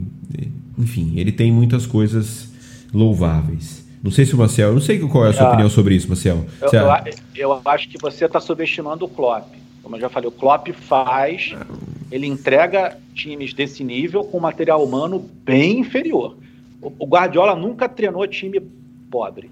Assim, pobre. Eu prefiro esperar um pouco em relação ao, Liverpool ao não é um time super rico. Eu acho que o Klopp está num caminho é... muito interessante, mas eu, preciso, eu prefiro esperar um pouco. Mas assim, mas ele nunca jogou num time que pode dar um comprar um Neymar, comprar um é, um Griezmann, comprar um Kevin De Bruyne. O Klopp nunca liderou um time desses. Financeiramente, o Liverpool pode comprar jogadores desse nível, pô. Eu nunca vi comprar. Ele sempre, o mais caro que eles pagaram foi, que eu lembro, foi o Coutinho. Assim, agora teve o zagueiro agora, o Virgil van Dijk. Mas não comprou. Não, o Liverpool pagou. O, o Liverpool foi troco de bala pro Liverpool. Pô. O é, Liverpool pagou 80, 80 milhões no 80 milhões no, no zagueiro, mais 80 num goleiro então, assim, oh, hoje, o, é 7, hoje o Liverpool tá, com bala. Do City do PSG. Tá com a bala. Mas só pagou isso porque ele pegou o dinheiro do Coutinho para pagar, né? Foi o dinheiro do Coutinho que pagou esses dois. Boa parte. Não, se você olhar como foi montado o time do Liverpool, é um time barato. Não, a política de contratação não é de comprar jogadores desse nível. É igual o Bayern, por exemplo. Não é de torrar 200 milhões no jogador. Mas não quer dizer que não tenha dinheiro, não seja um clube rico, né? É, cuidado quando vocês falam de receita, porque foi uma coisa que eu apontei. Os clubes europeus eles separam muito claramente é, a receita recorrente da não recorrente. Então eles não, eles trabalham de maneira geral com planejamento financeiro, aonde o, o alto nível de receita deles não implica necessariamente que eles tenham bala na agulha para sair contratando no mercado. Geralmente eles trabalham com um orçamento de contratação e de venda que, que eles separam do, do orçamento de assim, de receita recorrente pagamento de salário, tá? Então, o, o, o, o, Liverpool, pelo valor que ele tem, tem capacidade de pagar altos salários, mas ele não vende, não compra jogadores para manter um orçamento de investimento alto, que é o caso do Bayern também. Se você olhar, o Bayern tem, nas duas rúbricas dele são baixas, tanto a de compra quanto a de venda. A do Real Madrid é o contrário, as duas são altas. O Real Madrid compra caro e vende caro. O Felipe Coutinho foi comprado por 13 milhões de euros em 2013. Na época era dinheiro, mas não é, é. Nem, nem tanto assim. Outro jogador muito caro que o Liverpool comprou foi o Nabi Keita, 60 milhões, né, no meio campista que era lá do, do, do Red Bull. o. Mané e o Salah também foram caros. É, foram caros assim, né? Mas pelo que entregaram, até acho que foram baratos, né? É que tem que lembrar o que é caro hoje, né? Caro hoje é acima de 80, 60. É. Hoje em dia Não, tá, é. tá começando a ter negócio mais de 100. O Salah foi comprado. Foi o Félix? O 100, é, 100, né? 100, 100 e alguma coisa. O Salah e o Mané, os dois Não foram tá 40 pronto, né? milhões né? cada. 40 milhões cada. Ah, eu achei que fosse, hoje é... achei que fosse na casa Mas assim, o nossa comparação é com do Klopp com Guardiola. Eu acho que mesmo com essa discussão toda, acho que não há, não há dúvida, né, de que eles, digamos, em termos de uh, patrimônio sobre direção dele, em média ele sempre teve menos. Ele sempre teve menos. Sim, e tem menos. Com certeza. Ah, se tu comparar a época de Alemanha, com certeza, né? Sim. Não, mas, mas e... o Liverpool e o City é menos. O, Liverpool não tem a mesma capacidade do City nem perto. Exato. O Liverpool, aí já a diferença não é tão grande. Mas uh, o Liverpool certamente estava abaixo. O Manchester United, por exemplo, é bem acima também. Né? E veja a diferença dos times. Né? Mas é caro então, mesmo. Hum. Então eu diria, sim. Mas é lógico que o Klopp mais e mais vai ter só elencos caros na mão certo? Sim. E o que eu acho que define é muito é um sinal de, de, de qualidade fazer muito com pouco, mas fazer o melhor com muito também não é fácil, né? Então Sim, isso é o, é o que conta, né? Eu acho que tem o triunvirato dos. Na verdade, não sei se é um triunvirato, tá? mas tem um triunvirato, eu acho, do Klopp, do Mourinho e do Pep, que eu não, não sei, eu não, não, não, Eu acho que está na margem de erro a diferença, tá? Eu não, não eu acho que Pepe é, tem o melhor fez o melhor time entre todos esses. É por isso que ele vai ter sempre, né, um, vai estar tá um pouquinho acima, porque ali ele tem um mérito muito grande também de desmontar o que estava e não era tão simples, porque ele se livrou de jogadores de muito nome, né, para abrir espaço para Chave, Iniesta e Messi mandarem no time, né? E, e, e tinha e tinham dado uma Champions League para o Barcelona, que foi a segunda só, né? Isso, e recente. Não era assim, né? o Barcelona ganha. O Barcelona vai ganhar a Champions League. Não, ganhou três. O peso do Ronaldinho Exato, na época era muito alto. Esse peso europeu que tem agora. Então é, é. é, ele tinha acabado. Os jogadores que ele mandou embora, Ronaldinho e Deco, foram os, é, digamos assim, né? Eram os principais nomes junto com Eto'o. Do time que ganhou dois anos antes. Então é, é, é, é um bold move, né? Uma, foi algo realmente exigiu muita coragem fazer isso e foi o movimento certo. O então muito... ele tem esse grande mérito na montagem desse time. Muito do Mas valor é lógico que, que ele depende de jogadores. E, muito do e é isso. E, muito do valor que eu dou pro Pepe é que assim, eu sempre fui muito fã do Mourinho. Achava ele sensacional, aquela coisa dele ganhar em qualquer lugar que ele vai, ele ganha e tal. Enfim, a revolução que ele causou na, na condução do, do, que é ser o treinador. E o Pepe, ele. Tudo bem, o Mourinho também teve grandes vitórias com, sobre o Pepe, né? A, a, Copa do Rei de 2011, o, a, aquele jogo né, da, da Champions League da, da semifinal contra, com, com a Inter. Mas o, a forma com que o Pepe assim, destroçou os times do Mourinho em algum, aquele 5 a 0 clássico e tal, me fez colocá-lo numa posição assim. É, o cara que consegue fazer isso com o Mourinho, meu, é, ele, ele fez um negócio muito, muito grande, né? Não tem como discutir. Porque é um treinador que, que consegue se defender, que consegue se proteger muito. O Mourinho sempre foi, né? Então, a partir dali eu coloquei o pé. Pô, mas aí o Klopp deu umas destroçadas no Guardiola também, né? Sim, aí... sim, sim. É que o Klopp é, é, ainda é assim, o salto dele é um assim recente entre aspas. Né? Ele teve um começo não tão incrível no livro. Cortou. Ele era o único técnico um tempo atrás que tinha um retrospecto positivo contra o Mourinho e contra o Pepe. Agora eu não sei se ainda é. Sim, sim. É, o Klopp acho, é um projeto para melhor técnico. É a, capaz, é a quantidade de jogadores que rendem num nível muito superior com o Klopp do que rendem com qualquer outro. Isso é um negócio para mim impressionante. Hum, tanto no Borussia quanto no Liverpool. Nos dois, nos dois times você tem vários exemplos. Né? É. Ah, o povo está isso... pensando que Henderson é craque agora. Não estou entendendo isso. Robertson. Pois é. Nossa. Amigos, é. vamos para quase duas horas aqui, hein? O papo rendeu. É. Uma hora e 58. Eu falei que eu, que eu ia editar um pouco, Mas tudo bem também. Quem disse que podcast não, não pode ah, ser longo? solta isso na íntegra, mano. É, acabou. Pronto. Com as crianças gritando aqui atrás, a moto que passou aqui na rua. É, tem que ser, né? Porque Ah. senão vai ficar o timing vai passar, né? Com a música errada que você colocou no início. O Marco não acompanhou essa. É, Não, tem até o gato de- derrubando coisa aqui. episódio especial. Né? Descubra tudo que acontece por trás do, do show business. Bastidores. É. Amigos, bom domingo nublado. Tá, tá nublado também aí no Rio, Américo? Tá. Ixi, então. Eu, inclusive, eu vou. Agora, eu tô- minha pelada hoje não vai ser no sol, que é uma raridade. Hoje vai dar pra correr mais. Hoje vai dar pra correr mais. É. Sem, sem cansar e sem suar. Falou, amigos. Bom domingo nublado pra vocês aí. Até mais. Um abraço. Até mais.